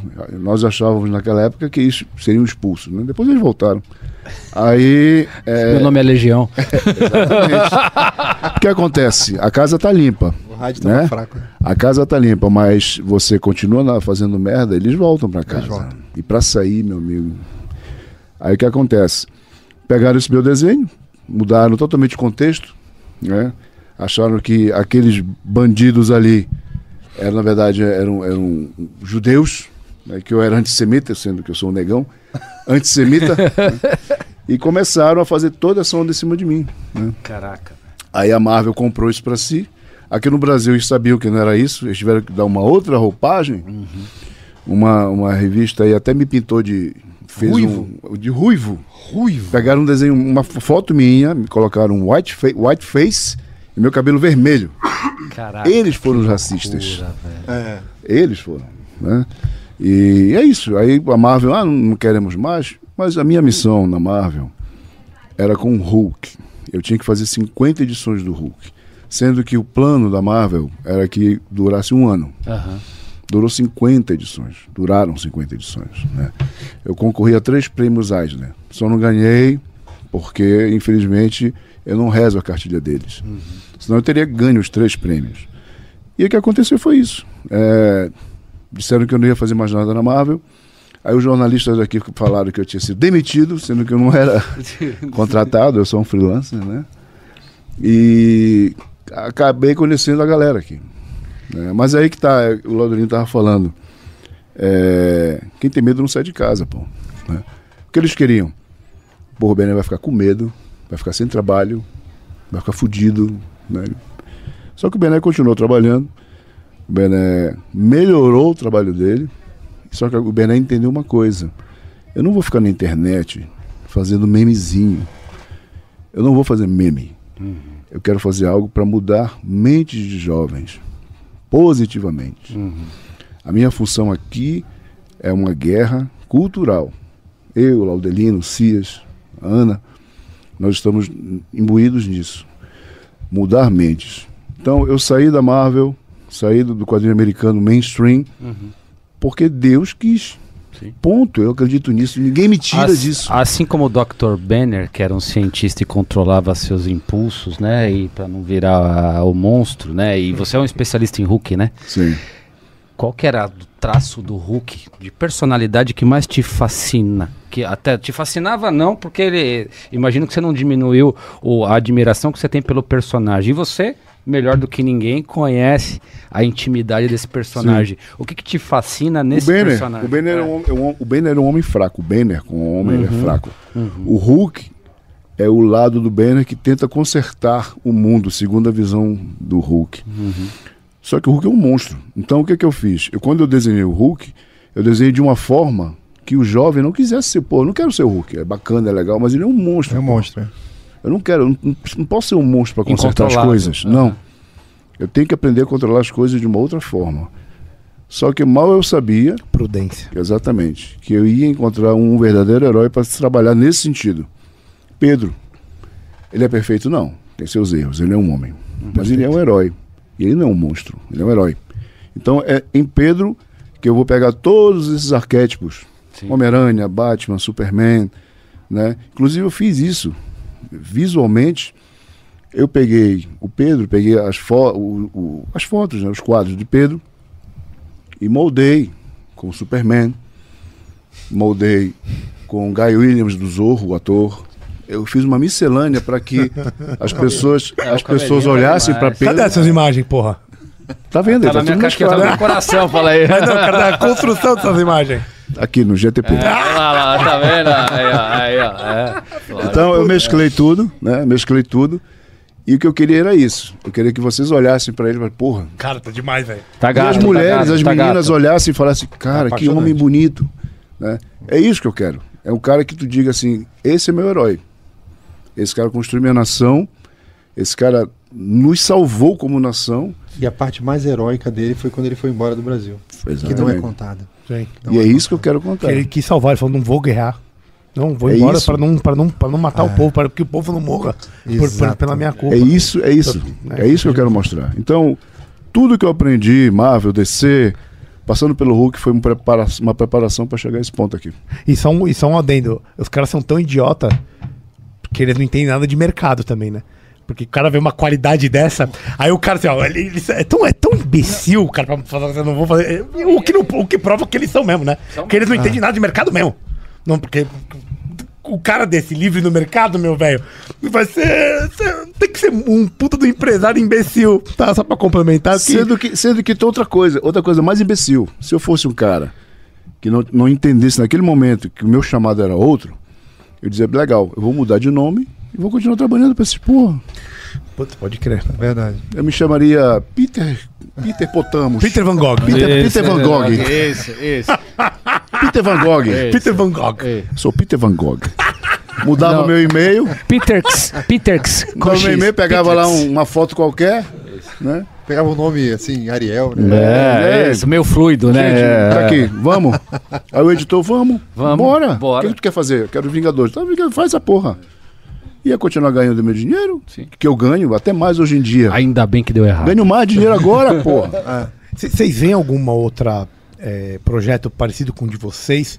Não necessariamente com quadrinhos, mas no Brasil vocês veem isso acontecendo? Resgate cultural. É Eu resgate espero que cultural. exista. De romance à que exista. pintura, pelo amor de Tem Deus. muita gente produzindo muita coisa. Tem batido muito serviço da Margraf lá para impressão de, de trabalhos que são ligados a, a, a essa parte cultural. É, saiu o quadrinho de Pedro II, saiu coisa da Leopoldina, saiu outros livros, tem muita coisa sendo feita. É, muita coisa infantil. É, os brasileiros despertaram para isso. Muita gente está despertando e produzindo. E tem muito bom material. Eu acho que vai vir coisa melhor por aí também, muita coisa boa, porque nós somos imparáveis. Por quê? Porque a gente é chato, mas a gente tá certo. Né? É isso mesmo. A Verdade. gente é chato, mas a gente tá certo. E a gente tá do lado da verdade. Então, Você acha que a gente tem condição de, de construir um épico? A nossa história hoje? Ou a gente não precisa mais de um épico e ele só não foi resgatado ainda? tá aí, ó. Esse é o É, primeiro, tá primeiro de, de alguns. É, você, você vai poder depois dizer se a gente conseguiu lograr né, êxito. Porque é, a gente não quer construir um épico. Quando você conhece a história do Brasil, conhece a história de Pedro, de Dom João, de Leopoldina, da Princesa Isabel, todo mundo, são histórias épicas. São histórias que por si só você não precisa adicionar nenhuma fantasia. Já tá ali, ninguém Elas sabe. são virtuosas, são histórias bonitas, são histórias de dedicação, são histórias de sacrifício. Um tipo de sacrifício das pessoas públicas que desapareceu no Brasil. Não existem mais. E isso está no nosso passado. O nosso país foi construído em cima disso. Você vê a história dos bandeirantes, do pessoal do passado. Hoje a gente estava no Ipiranga, né, vendo o currículo de alguns caras lá, e você olha assim, olha quanta coisa esse cara fez. Olha esse outro aqui, olha mais esse outro. Então, quando você vai tendo contato com a história do, do Brasil, você fala, não, nós estamos cercados de gigantes. Um monte de gigantes, mas não sabe o nome de ninguém. A gente não conhece a não- história de ninguém. Não conseguimos explorá-los, né? É, isso tá, isso tá debaixo do tapete. Por quê? Porque está é de propósito tá debaixo do tapete. Porque se você tiver boas referências, e você entregar boas referências para as crianças, naturalmente o brasileiro vai comparar com os nossos atuais governantes. E a comparação é, é miserável. Quando você olhar o que foi o Brasil do passado, o que é o Brasil do presente. Um Brasil mi- miserável. né? E, e eles não gostam, eles não querem. Tanto que o Brasil é uma máquina de enterrar referência, enterrar heróis, enterrar tudo. É, o, o dono da minha editora, o Pedro, o Pedro ele estava me contando que ele teve em Estocolmo, numa reunião com o pessoal que faz a, a, a votação do, do Prêmio Nobel Do de Nobel. Literatura. E ele perguntou daquele jantar, poxa, por que, que o Brasil nunca ganhou? Ninguém respondeu. E ele falou, pô, por educação vou continuar jantando e tal. E beleza, pô, pensei que eu poderia ter a minha resposta. Aí, na hora de ir embora, dois caras chegaram para ele, pô, a gente não quis falar contigo ali na hora, que tava todo mundo e tal, mas a gente vai te responder. É o seguinte, não sabemos por quê, toda vez que surge uma indicação de algum brasileiro, o país entra em guerra. No resto do mundo, é uma festa. É uma... Então, o cara da Nigéria vai ser indicado. É uma festa, né? O fulano ganhou do Azerbaijão. É, cara, uma alegria no país. No Brasil começa uma guerra. A gente começa a receber carta, telefonema. Como é que vocês ousaram? E, ou seja, nós temos algumas regras no prêmio. Se tiver impulsionamento, o cara tá fora. Tá fora. De jeito nenhum ele vai continuar na Não é seleção. midiático, é sobre o Isso aqui fez. não é, não pode ter pressão em cima dos- do, do pessoal que vai votar. Chegam os livros sem capa. Não tem. O livro não tem. Só tem um miolo. Uhum. Concurso literário é assim, né? O livro só tem um miolo. O pessoal que vai fazer julgar vai dar a nota. Ele não sabe que é autor, não sabe o nome do livro. O cara lê a história, né? E dá a nota dele, dá o parecer. Não sei de onde que é, de que país saiu esse livro, não sabe. E começa a campanha e tal, tá fora. Então eles falam, a gente não sabe o porquê que o Brasil eh, se auto-sabota. Né? Surge, logo, tem reclamação de qualquer espectro. Você não acha que é um pouco daquela história que Algo, não, alguma crítica que se faz ao Machado. Não tenho, não tenho condição de, de dizer se essa crítica é boa ou Estilo não. crítica Platão, você tá querendo me dizer? Não, no sentido assim, por exemplo, da, do, é, da- do tamanho do Machado, do tamanho do Machado, né? Então esse é um puta de um tema polêmico, mas assim, era baixo. é o ponto é que se Machado de Assis, Machado de Assis poderia ter sido melhor, maior, no sentido de, de, de mai, maior reconhecido internacionalmente, se ele não tivesse se comprometido a relatar a alma do brasileiro. Portanto, como a alma do brasileiro não é, é não existe heróis, não existe. Ele está ele tá retratando a, a, a inveja da população, ele está fazendo uma crítica social, né? ele está ele tá, é, preocupado em relatar a dinâmica e, e, a pobreza das relações sociais do uhum. Brasil. É, ele se tornou notório por isso, mas em termos de densidade de personagem, ele não é um personagem que vai contra a regra contra todo e contra todos, porque ele está defendendo virtudes ou ele está reformando alguma coisa. É, essa crítica faz sentido, assim? Né? Não, é, não, na época acho que nem, não tinha, né, na época dele, né? E depois o póstumo. É, eles gostam de tema social. Eles gostam de. de, de já deram prêmio para várias pessoas que falaram sobre isso. O problema não, não é o, o tema. Né? Entendi. Né? É, é, é, sobre o, o caos é, ali. É o ambiente. Tá que é muito agressivo contra as suas referências. Entendi. Entendeu? Então, se você é, ganhou um prêmio em determinado lugar, cara, é, é a divisão do começa. Na verdade, não é que há uma divisão. Quando você conhece, olha mais de perto, é existe uma inteligência, uhum. né? Uma mídia toda esquerdista tal que não tolera nada diferente do que eles apoiam. Então, eles são o barulhento. O homem comum, o brasileiro, Tá nem aí, cara. Nem lê livro. Tá nem aí. É esse pessoal barulhento aí que vai e tumultua tudo porque você não tá escolhendo o que eles acham que é o certo, o que é o errado tal. É, eles é que fazem essa, esse tumulto. Então o Brasil precisaria resolver isso, mas isso não é possível resolver tão cedo. A gente fala que o Brasil está dividido. Eu acho que não está dividido. Porque se um lado tem 5%, 10%, outro tem 90%, isso não é uma divisão. É, isso é uma Sim. coisa, é a famosa maioria, né, que não tinha espaço. E agora está conquistando espaço. A internet já tomou conta. A internet né, é o evento do bis aí agora. O que aconteceu com o evento do bis? Né? Sim. É, Mas eles vivem dizendo que o negócio está mudando, né? que não, porque agora a internet nós estamos dominando também. Sim, o que, que a gente está fazendo? Eles vão tentar regular, né? É a única forma. É. Isso é uma coisa que me parece é. clara, assim, que existe uma certa tentativa de regulação de quem está querendo falar, nadar contra a corrente aí, ou então opinar, é expor o, o seu pensamento, eles, eles, vão, eles, eles vão tentar, o sistema é foda, parceiro. Porque como já tem entropia, já tem a, a comunicação já está descentralizada. Sim. De uma certa é forma, sim. É impossível você parar isso.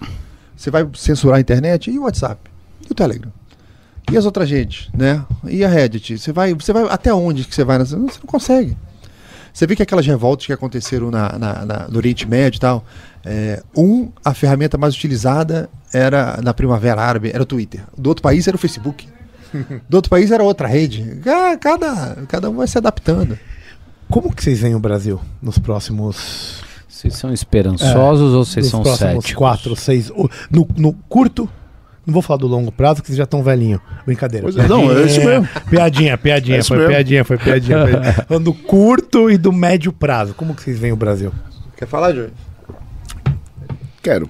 Eu, eu prefiro ver o Brasil é, pelo nosso projeto de, de guerra cultural. Então, política, em termos de política, eu, sinceramente eu não acredito em muita coisa. Mas aqui eu acho que nós temos uma grande estrada pela frente, entendeu?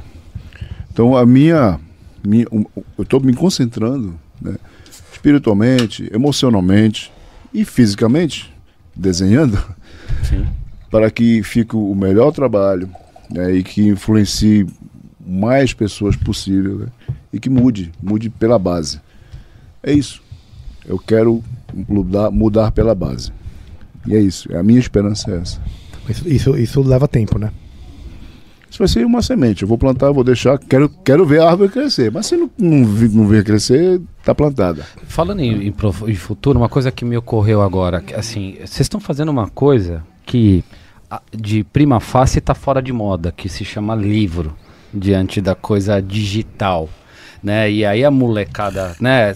Assim, filhos de pais preguiçosos. Ah, é, eu, eu que eu falar. é, filhos de pais preguiçosos acham que o filho nasceu amando o tablet, né? Porque o coitado nunca pegou um livro na mão, né? Então assim, como é que vocês veem o desafio de vocês venderem Mercado editorial. de mercado editorial? Vocês estão vendendo uma coisa que, cara, é tudo bem, a gente ama, mas É. é, meia dúzia de gato pingado. Como é que é, faz sentido isso ou não? Vocês acreditam que Você falou, os esse- 3 milhões que você falou, amo. É. Mas e, e- e os outros E o resto? 200 e... Tem 200 é. milhões ainda. É. É, bom. Não Aquela deixa história, de se né? nadar contra a corrente. É, É. não, total, total. Mas é que tá. É, pais preguiçosos, né? Que deixam os filhos ficarem 100% no mundo digital, que não lê, que não faz esporte, Isso. não pratica tal. Esse é o problema dele. Ele tá criando um fraco. Justo. né? É um fraco. Uma criança de geleia vai ser um adulto de geleia. Vai ser um chorão chato. Um ansioso. é, que né? vai reclamar na internet. Vai reclamar de tudo e vai falar Todd. É, Todes. então, o que a gente está Todes fazendo... é meu ovos, como que é aquela camiseta? Da camiseta, Todes é meu ovo. Pode dizer meus ovos. Meus ovos, meus ovos. Todes é meus ovos. Isso é maravilhoso. Então, o que, que a gente está fazendo? Nós estamos fazendo a nossa parte, tá? Nós nunca tivemos tantos livros bons à disposição. Quando eu comecei a estudar Colavo lá no ano 2000, você não encontrava nenhum livro que recomendava. Zero.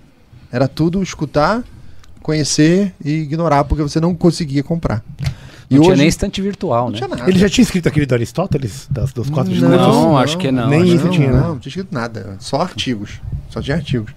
Então, é, hoje está tudo disponível. Nunca teve tanto livro bom disponível. Como vai ter o quadrinho, você tem o Submundo, você tem o Livro da Sorte, você tem o Destro, e você tem a Vide Editorial, você tem um monte de editor aí. com Tem o Thomas que escreve, o Thomas, o Clube você- Rebouças. Clube Rebouças, que é fantástico. É, recomendo aí para todo mundo. E você tem uma série de iniciativas acontecendo por pessoas comuns. Isso é genial. YouTube tá cheio de canal interessante. Cheio de gente. O Gracioso, né, Ana? O Beyond the Cave. O Gracioso. Fantástico professor de filosofia. A Bruna Torlai tá aí dando aula. Tem um monte de gente dando aula, gente boa. Gente muito boa. Nunca tivemos tanta opção. Se esses pais não estão aproveitando, o problema é deles. A minha filha está aproveitando. Não. Então a gente vai fazer o nosso trabalho no sentido de tornar isso disponível. Por quê? O ser humano vive uma maldição. Todos os seres humanos, que é a gente não consegue transferir cultura pelo DNA. Cada ser humano que nasce tem, que começar aprender tudo. de novo. E esse ser humano, ele aprende bebendo num caldeirão cultural daquela sociedade. Durante muitos anos, esse caldeirão, né, que as pessoas iam lá para beber, era 100% dominado pela esquerda. Um lixo. Então, É Um tipo, monte é tipo uma errada. livraria de shopping ou de aeroporto, né? horrível, é horrível. Exato. Não tem Horrível. nada que A presta. literatura de aeroporto é horrível. É, o que nós fizemos, estamos participando e muitas pessoas fizeram, a gente está moldando esse caldeirão. O Olavo deu uma pedrada na água. Tacou, ele deu uma porrada lá, tá com um balde de cimento ali, o negócio Até vazou. pra chamar a atenção de todo mundo. É, bagunçou tudo e a gente está vindo na sequência e mudando. Ou seja, esses seres humanos novos que estão indo beber desse caldeirão encontrou um cenário completamente diferente. Tem muito mais coisa disponível, não só a internet, como o impresso. Ou seja, a minha visão de futuro do Brasil é as coisas vão mudar para melhor, porque a mentalidade do, do- do- brasileiro é diferente da mentalidade dos nossos governantes. Nós vimos agora muito claramente no evento do Ramais. O brasileiro não apoia o que aconteceu e a nossa classe política ou ficou omissa ou apoiou. Quem não falou nada, apoiou. Por quê? Moderação e defesa da verdade é serviço prestado à mentira. Uhum. Lá vão. Então, é, essa não é a mentalidade do brasileiro. O Estado brasileiro está absolutamente quebrado em todas as suas instituições. Falência múltipla dos órgãos, todos os órgãos. Isso não dura muito tempo. O Brasil vai ser reconstruído, vai ter uma nova Constituição, porque é uma tradição brasileira. O Brasil está na sua sétima Constituição, A que mais durou foi a primeira. a que mais durou foi 1824, a primeira. É, a cada 20 e poucos anos nós mudamos Constituição em média, e essa já tem uns 30 anos, ela já está vencida. Ela hoje é um chevette com três rodas, com todo remendado. Pô, o que tem de emenda constitucional? Horrível, horrível. Ou seja, eu faço toda quarta-feira uma live com o Fernando Lara Mesquita no canal dele, falando sobre soluções do Brasil, soluções para o Brasil. Nós temos esse problema no judiciário, esse problema no executivo, esse problema no legislativo. Tá, como é que o mundo resolveu? Quem tem a melhor solução? A Suíça, os Estados Unidos. Foi esse caso, foi a França. Foi aqui, pá, pá. O que, que o mundo fez? E isso está começando a prosperar. Voto distrital, recall de mandato, As ideias da liberdade. as ideias Mercado de liberdade, é o minarquismo, o Estado miudinho, pequenininho, os exemplos de países e condados que você nem prefeito tem. Você tem um, um conselho que contrata um cara no LinkedIn para ser o gestor. O mundo está fazendo isso, tá? Então, é, iniciativas de lei popular, onde é o povo que coloca as, as, as propostas de lei, não é o deputado. Isso é uma característica do próprio, é, do próprio inglês, vem lá da Magna Carta. Na Inglaterra, você. É, um exemplo. assim, É o common law inglês. é, o common law que é uma tradição, não é uma constituição. Sim. É, você tem um vizinho, aí tem um vaso lá em cima do muro do vizinho lá, bateu um vento, aquele vaso caiu, acertou, matou o teu cachorro. Bom, você vai para a justiça. Então lá eles olham o seguinte: esse caso já aconteceu na história da, da Inglaterra? Aconteceu em é, 1398. Bennett versus the State. aquilo é Joe Bennett versus contra. the Yorkshire Law 1900. Por aí. aquilo é pensado da história Jurisprudência. e colocado para o juiz. O juiz olha, é igual? É. A sentença já está dada. Não vamos inventar, não vamos criar Isso roda. é a lei comum, É? a common law. É de tá baixo, dado. é, é, é, é bottom up. E se Não é top down. aí que eu chegar. Se por um acaso não existe isso nas referências do país, na common law, o juiz tem a autoridade de tomar uma decisão baseada em nada, no bom senso dele. Aí ele pode criar. Só Ele ele. pode criar. Só que a decisão dele sobe para o parlamento para decidir se aquilo vai para a lei comum. É, é tipo. É um fato novo. É tipo o Supremo mandando Ou a seja, ideia pro, pra Câmara. Supremo não. Aqui Ela hoje. se vem for- da realidade. Da, da primeira instância. Não, ela vem- se não houvesse, vamos lá, não, não tem a lei. É o judiciário, como É, o Supremo se é, não, não, é, não é, sei lá. Não vem do judiciário, Não- nem vem do parlamento. Vem do acontecimento Surge real. Da realidade da vida. E se concretiza. Aí aquilo tá resolvido na primeira instância com o juiz. Certo. Beleza. Agora sobe pro parlamento para decidir se isso vai virar lei comum para todo mundo. Vice-pressa, entendi. Vai virar para todo mundo. Ou seja, as leis surgem do povo. Da Independente das necessidade. câmaras, entendi. Entendeu? Então não é um deputado que fala assim: ah, vamos botar um kit de Sim. primeiro socorro no carro, ah, vamos fazer. Hoje é Começa a dia do as não sei que eles quem. inventam. É, aham. Isso, não, isso não acontece. E toda a proposta de lei para mudança da regra, aumento de imposto, tudo é referendo. É o povo decide. Quem é que paga essa porra? Aí você fala, pô, isso é muito esquisito, isso não funciona no Brasil. Funciona no teu condomínio. Sim. O teu síndico não pode criar despesa sem aprovação dos condôminos. Essa é uma ideia libertária, né? O brasileiro está acostumado com isso. E na hora que isso vai ser igual nos Estados Unidos, que o Theodore Roosevelt, que nós vamos contar a aventura dele, que ele fez isso antes dele vir para o Brasil, é, começou na Califórnia, ele conseguiu pegar aquilo e levar um pouquinho para o espectro federal, que ele espalhou igual pólvora pelo Brasil, pelo, pelo, pela América toda. A gente tá, eles estavam vivendo uma época no final do boom das commodities americanas que tinha um barão das ferrovias, o cara é dono de todas as ferrovias, um barão do petróleo, o cara comprava todas as empresas do petróleo. Então você tinha um, uma baita concentração de poder em cima desses mega empresários que corrompiam todo mundo, corrompiam o judiciário, corrompiam, igual o Brasil hoje, só que os Estados Unidos, começo do século XX. Quando eles criaram a, a, a lei da livre concorrência, que proibia do cara ter mais do que 30% do mercado, quando eles criaram recall de mandato e principalmente eleição de confirmação de juiz, ele falou: Eu não quero discutir como que um juiz vai entrar para o judiciário para trabalhar. Só que quando tiver eleição a cada dois anos, eu quero que o povo daquele condado, daquele estado, na votação ele diz o seguinte: esse cara permanece como juiz? Eleição de retenção. Isso é genial. Eu não vou escolher quem vai ser juiz. Sabe por que que é Eu genial? escolho quem permanece. Sabe por que, que é genial? Porque o que acontece? É aquele argumento. É, Meritocrático, não, né? não, é o argumento do Aristóteles. É assim, ó, você, o, o, o cara quem não é médico não pode julgar sobre medicina. Assim como quem não é músico não pode julgar como é música. E quem, quando, quem não é, é jurista não pares, pode né? falar, você tem que ser julgado pelos teus pares. E aí, isso é uma solução para esse problema de como é que você vai julgar um político se você não conhece profundamente a teoria política. Pelos atos do paciente, pelo do paciente, pelos atos do, do, do, do, do, do, do- do- do doente, né, né, que, é o, que é o político, né? Ou seja- Então, eh, você pode, você- você- na minha vida melhorou ou não, aí já não é sobre ato político, é sobre ação na interferência na tua vida comunitária.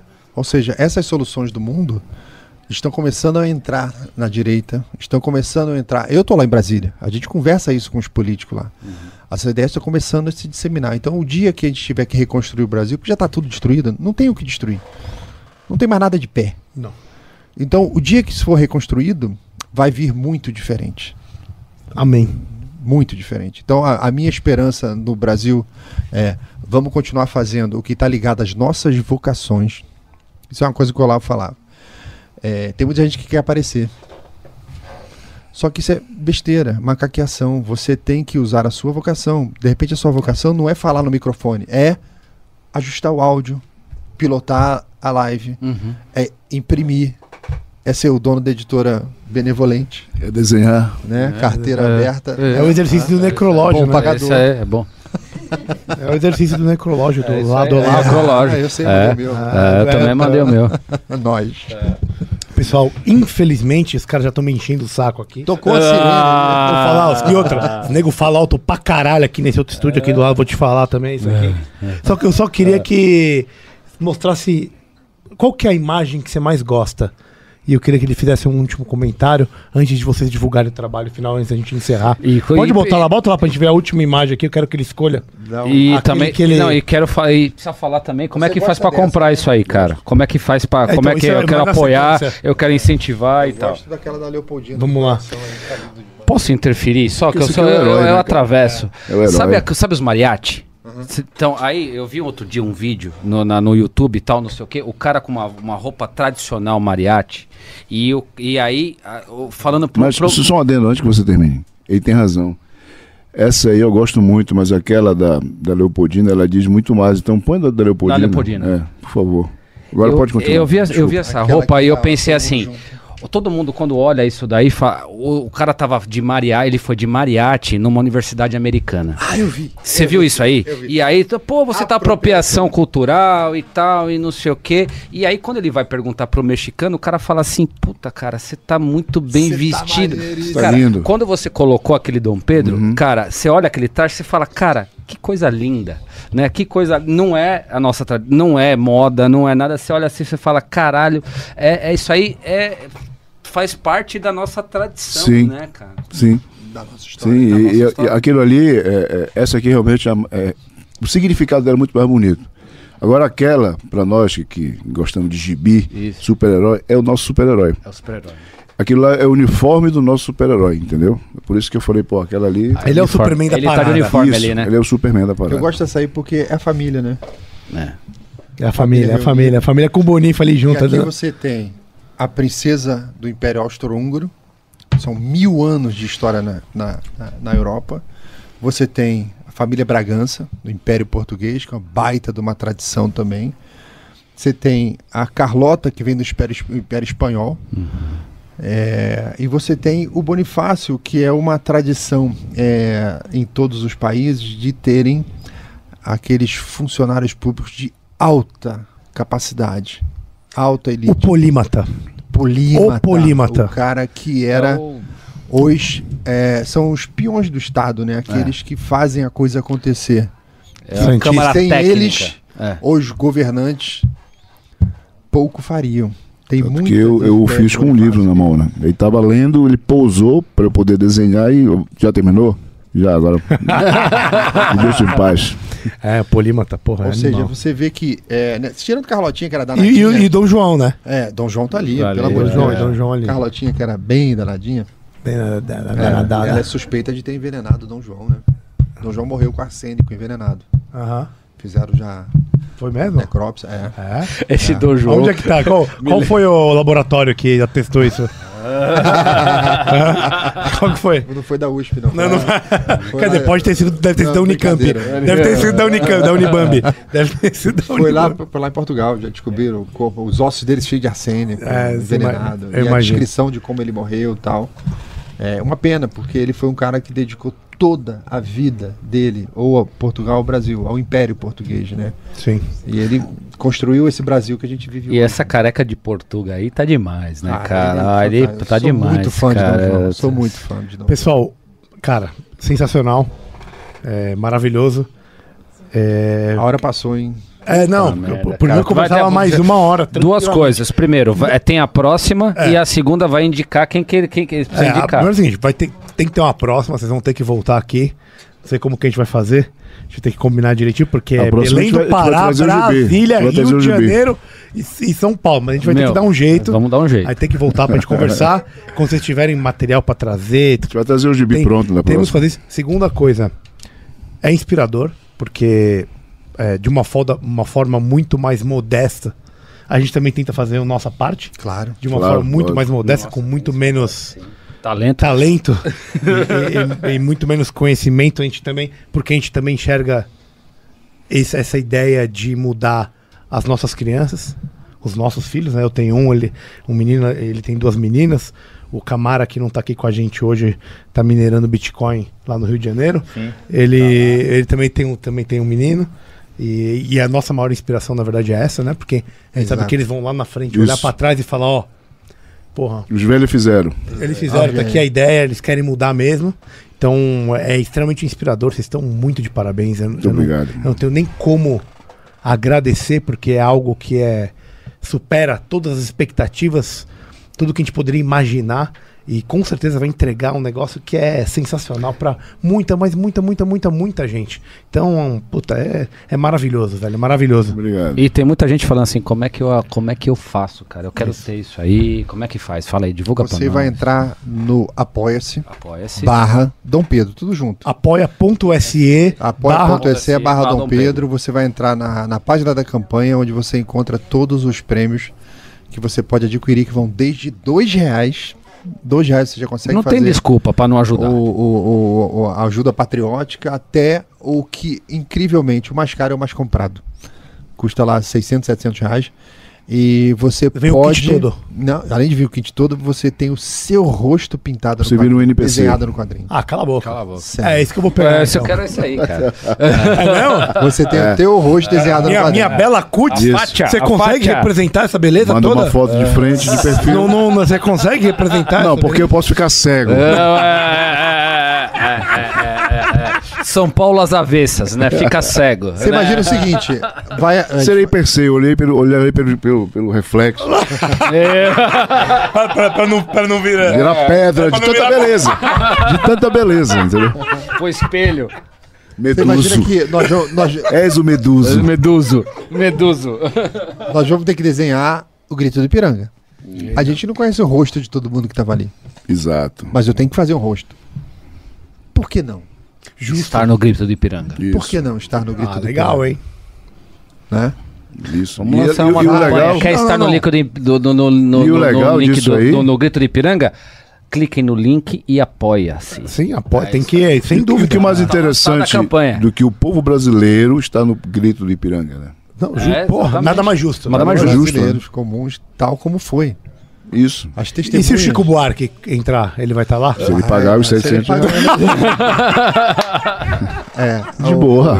Tudo certo. O conservador. e o Ele vai cara de- pagar com o dinheiro que não é dele, esse que é o problema. Não, mas o conservador e o cara de direita, ele tem uma tendência a sempre cumprir suas promessas. Claro. É, Fato, é, é, fato, não tem como fugir. E não, mentir. Então Não a gente, a vai lá e Não faz. fugir. Então apoia.se barra Dom Pedro. Dom Pedro. Aí lá tem, vai, vai encontrar todas as possibilidades. Isso. E se eu quiser saber do, do, do destro, aqui, ó, Aí, a editora Super Prumo, você encontra aí. cruz de aço. Cruz do Aço, Cruz- você encontra Trot Strips também, você vai encontrar Aqui, os quadrinhos de Pedro II agora que estão lá, Destro. Tá tudo lá, Super Prumo, só procurar nas redes sociais, tá tudo lá. Tem muito quadrinho, tem muita opção, tem muita coisa disponível. para você que procura histórias virtuosas. loja.superprumo.com loja.superprumo.com Então fica aí a dica, procurem também. Parabéns para Super Prumo. Parabéns. Margraf, Margraf, parabéns. Ponto oficial no Instagram. Margraf.oficial no Instagram, é isso? exato. É isso Parabéns pelo projeto, é, é isso que a gente precisa. É, a gente está muito, muito, muito feliz, muito grato por- pela presença de vocês. Obrigado. É, recado final aí, por favor, para a gente finalizar o rolê. É, apoiem o projeto. E vamos lá, estamos na luta. E a luta é, é longa, mas a vitória vai ser certa. Justo. Conte conosco. É isso. Onde o pessoal te encontra na rede social? Ah, é Joey Bennett Comics. Me sigam lá, é aberto o Instagram, podem entrar. Você não vai me xingar, né? Xinga, xinga que vocês estão fodidos. Vai xingar, xinga o menino aqui você. Tenta sorte. É, xinga, Tenta sorte xinga, xinga de longe, seu trouxa. É, vamos lá. é, obrigado pela oportunidade, obrigado pela entrevista, obrigado pelo bate-papo. Muito obrigado. Você viu que a hora passa, né? Vai que Genial, A gente vai contando a história do Brasil e, e- e tem muita coisa ainda pra falar, né? Não dá pra. Por isso tem que voltar. E olha que a gente nem entrou no Papo Nerd. Se começar em Senhor dos Anéis, Não, É, nem- nossa, é verdade. se começar a falar de super-heróis. Merece um dos sarau, hein? Anéis, É que, é que o. Camara não tava aqui. É, ele é o aficionado. É, E é. história do Brasil foi só um arranhãozinho, porque a gente não pode dar muito spoiler. Embora eu, infelizmente, vou falar pra vocês que o Pedro morreu. É foi mesmo? mal, galera. Mas mas morreu bem ou morreu mal? O Com artista, 34 anos. o artista morre Pior no de tudo final. que ele morreu com 34. O artista morre no é final. spoiler. Pessoal, vocês me encontram nas redes sociais, Laudelino RJ, em qualquer rede social, tá? Às quarta-feiras eu tô com o Fernão Lara Mesquita no canal dele. Eu tô fazendo o noticiário da Bárbara do canal Te Atualizei. De vez em quando eu tô com o Roberto Mota fazendo live sobre história também, história do Brasil, pequenas coisas e pequenas histórias inspiradoras. Inclusive para que os brasileiros conheçam um pouco de Brasil. Já fiz algumas lives com ele, por exemplo, com questão Christi. Sobre temas que são tem uma pletora de heróis no negócio e ninguém conhece. Então, contando um pouco do Brasil para os brasileiros, né? Essa coisa para inspirar. É tão bom, tão bacana você ver a mensagem lá, o cara falando: depois que eu vi essa live, comecei a gostar de história. Ah, Legal. Então, quem quiser me cancelar, vá lá também, porque impulsiona, né? ajuda, ajuda. Vou mandar merda. Tretinha é bom. É, eu mando se fuder, não tô nem aí. e aí, o bicho também é alto, tá? Tenta sorte, tenta sorte. Tenta a Vai sorte lá, vai lá, vai lá, Não, espertão. tem, não, aqui é antifrágil, não tô nem aí. É. É, convido vocês a conhecerem Submundo Hacker e o Livro da Sorte, que aí vocês vão ter uma provinha do que vai vir aí no Pedro. Que é tiro, porrada e bomba dentro de uma realidade, né? Onde vocês vão conhecer a parte heróica de Pedro na Europa. Com 7 mil mercenários, lutou e venceu o irmão com 80 mil Miguelito. soldados. 10 para 1. Um pra 11. Tiago Ventura, É. lembra? Cerco do Porto. Cerco do Porto. Ele falava, ora meu, para de arrumar confusão. o Tiago Ventura falando, vai arrumar essas tretas aí, Leon. 1828? Não, mas é- É, o quê? O Cerco do Porto foi. O quê? O cerco do porco? É. 1800 É, do porco. Do porco. Do porco a gente faz também É, aqui na ali, ó, Arena Corinthians. 1831, Arena Corinthians faz o cerco do porco. 1831 é 32, 33 ali. Ele morre em 34. Morre 84. 34. é. Cara, sensacional. é, irado, muito obrigado. Semana que vem vão ter o Guilherme Diniz aqui. Olha, pra falar disso. mantendo a Vamos falar pegada da- histórica. Vamos falar da Guerra do Paraguai. Semana que vem vai ser Olha pau, que na, maravilha. pau na loma de Guerra do Paraguai com o Muito Guilherme mito aí Diniz. pra desmentir. Muito Opa, bem, General Osório no talo, Duque de Caxias, Conde D. Conde Du. Quando venceu a guerra do Paraguai, a primeira ação dele foi abolir a escravidão. E o pessoal fala, ah, família real, a escravidão. Ah, se fuder, esse arrombado. Bando de trouxa. Galera, Sabe muito obrigado. Joe Bennett, Laudelino, Prazer todo meu. Oliveira, muito, muito obrigado. Caião. Até a próxima semana, galera. Valeu! Valeu! Vai, Corinthians! Obrigado, pessoal, por nos ouvirem até o final de mais um episódio. Peço que nos sigam nas redes sociais. Instagram, arroba Beyond the Cave PDC. YouTube, Beyond the Cave PDC. Deezer, Spotify e afins. Muito obrigado e até a próxima. Valeu!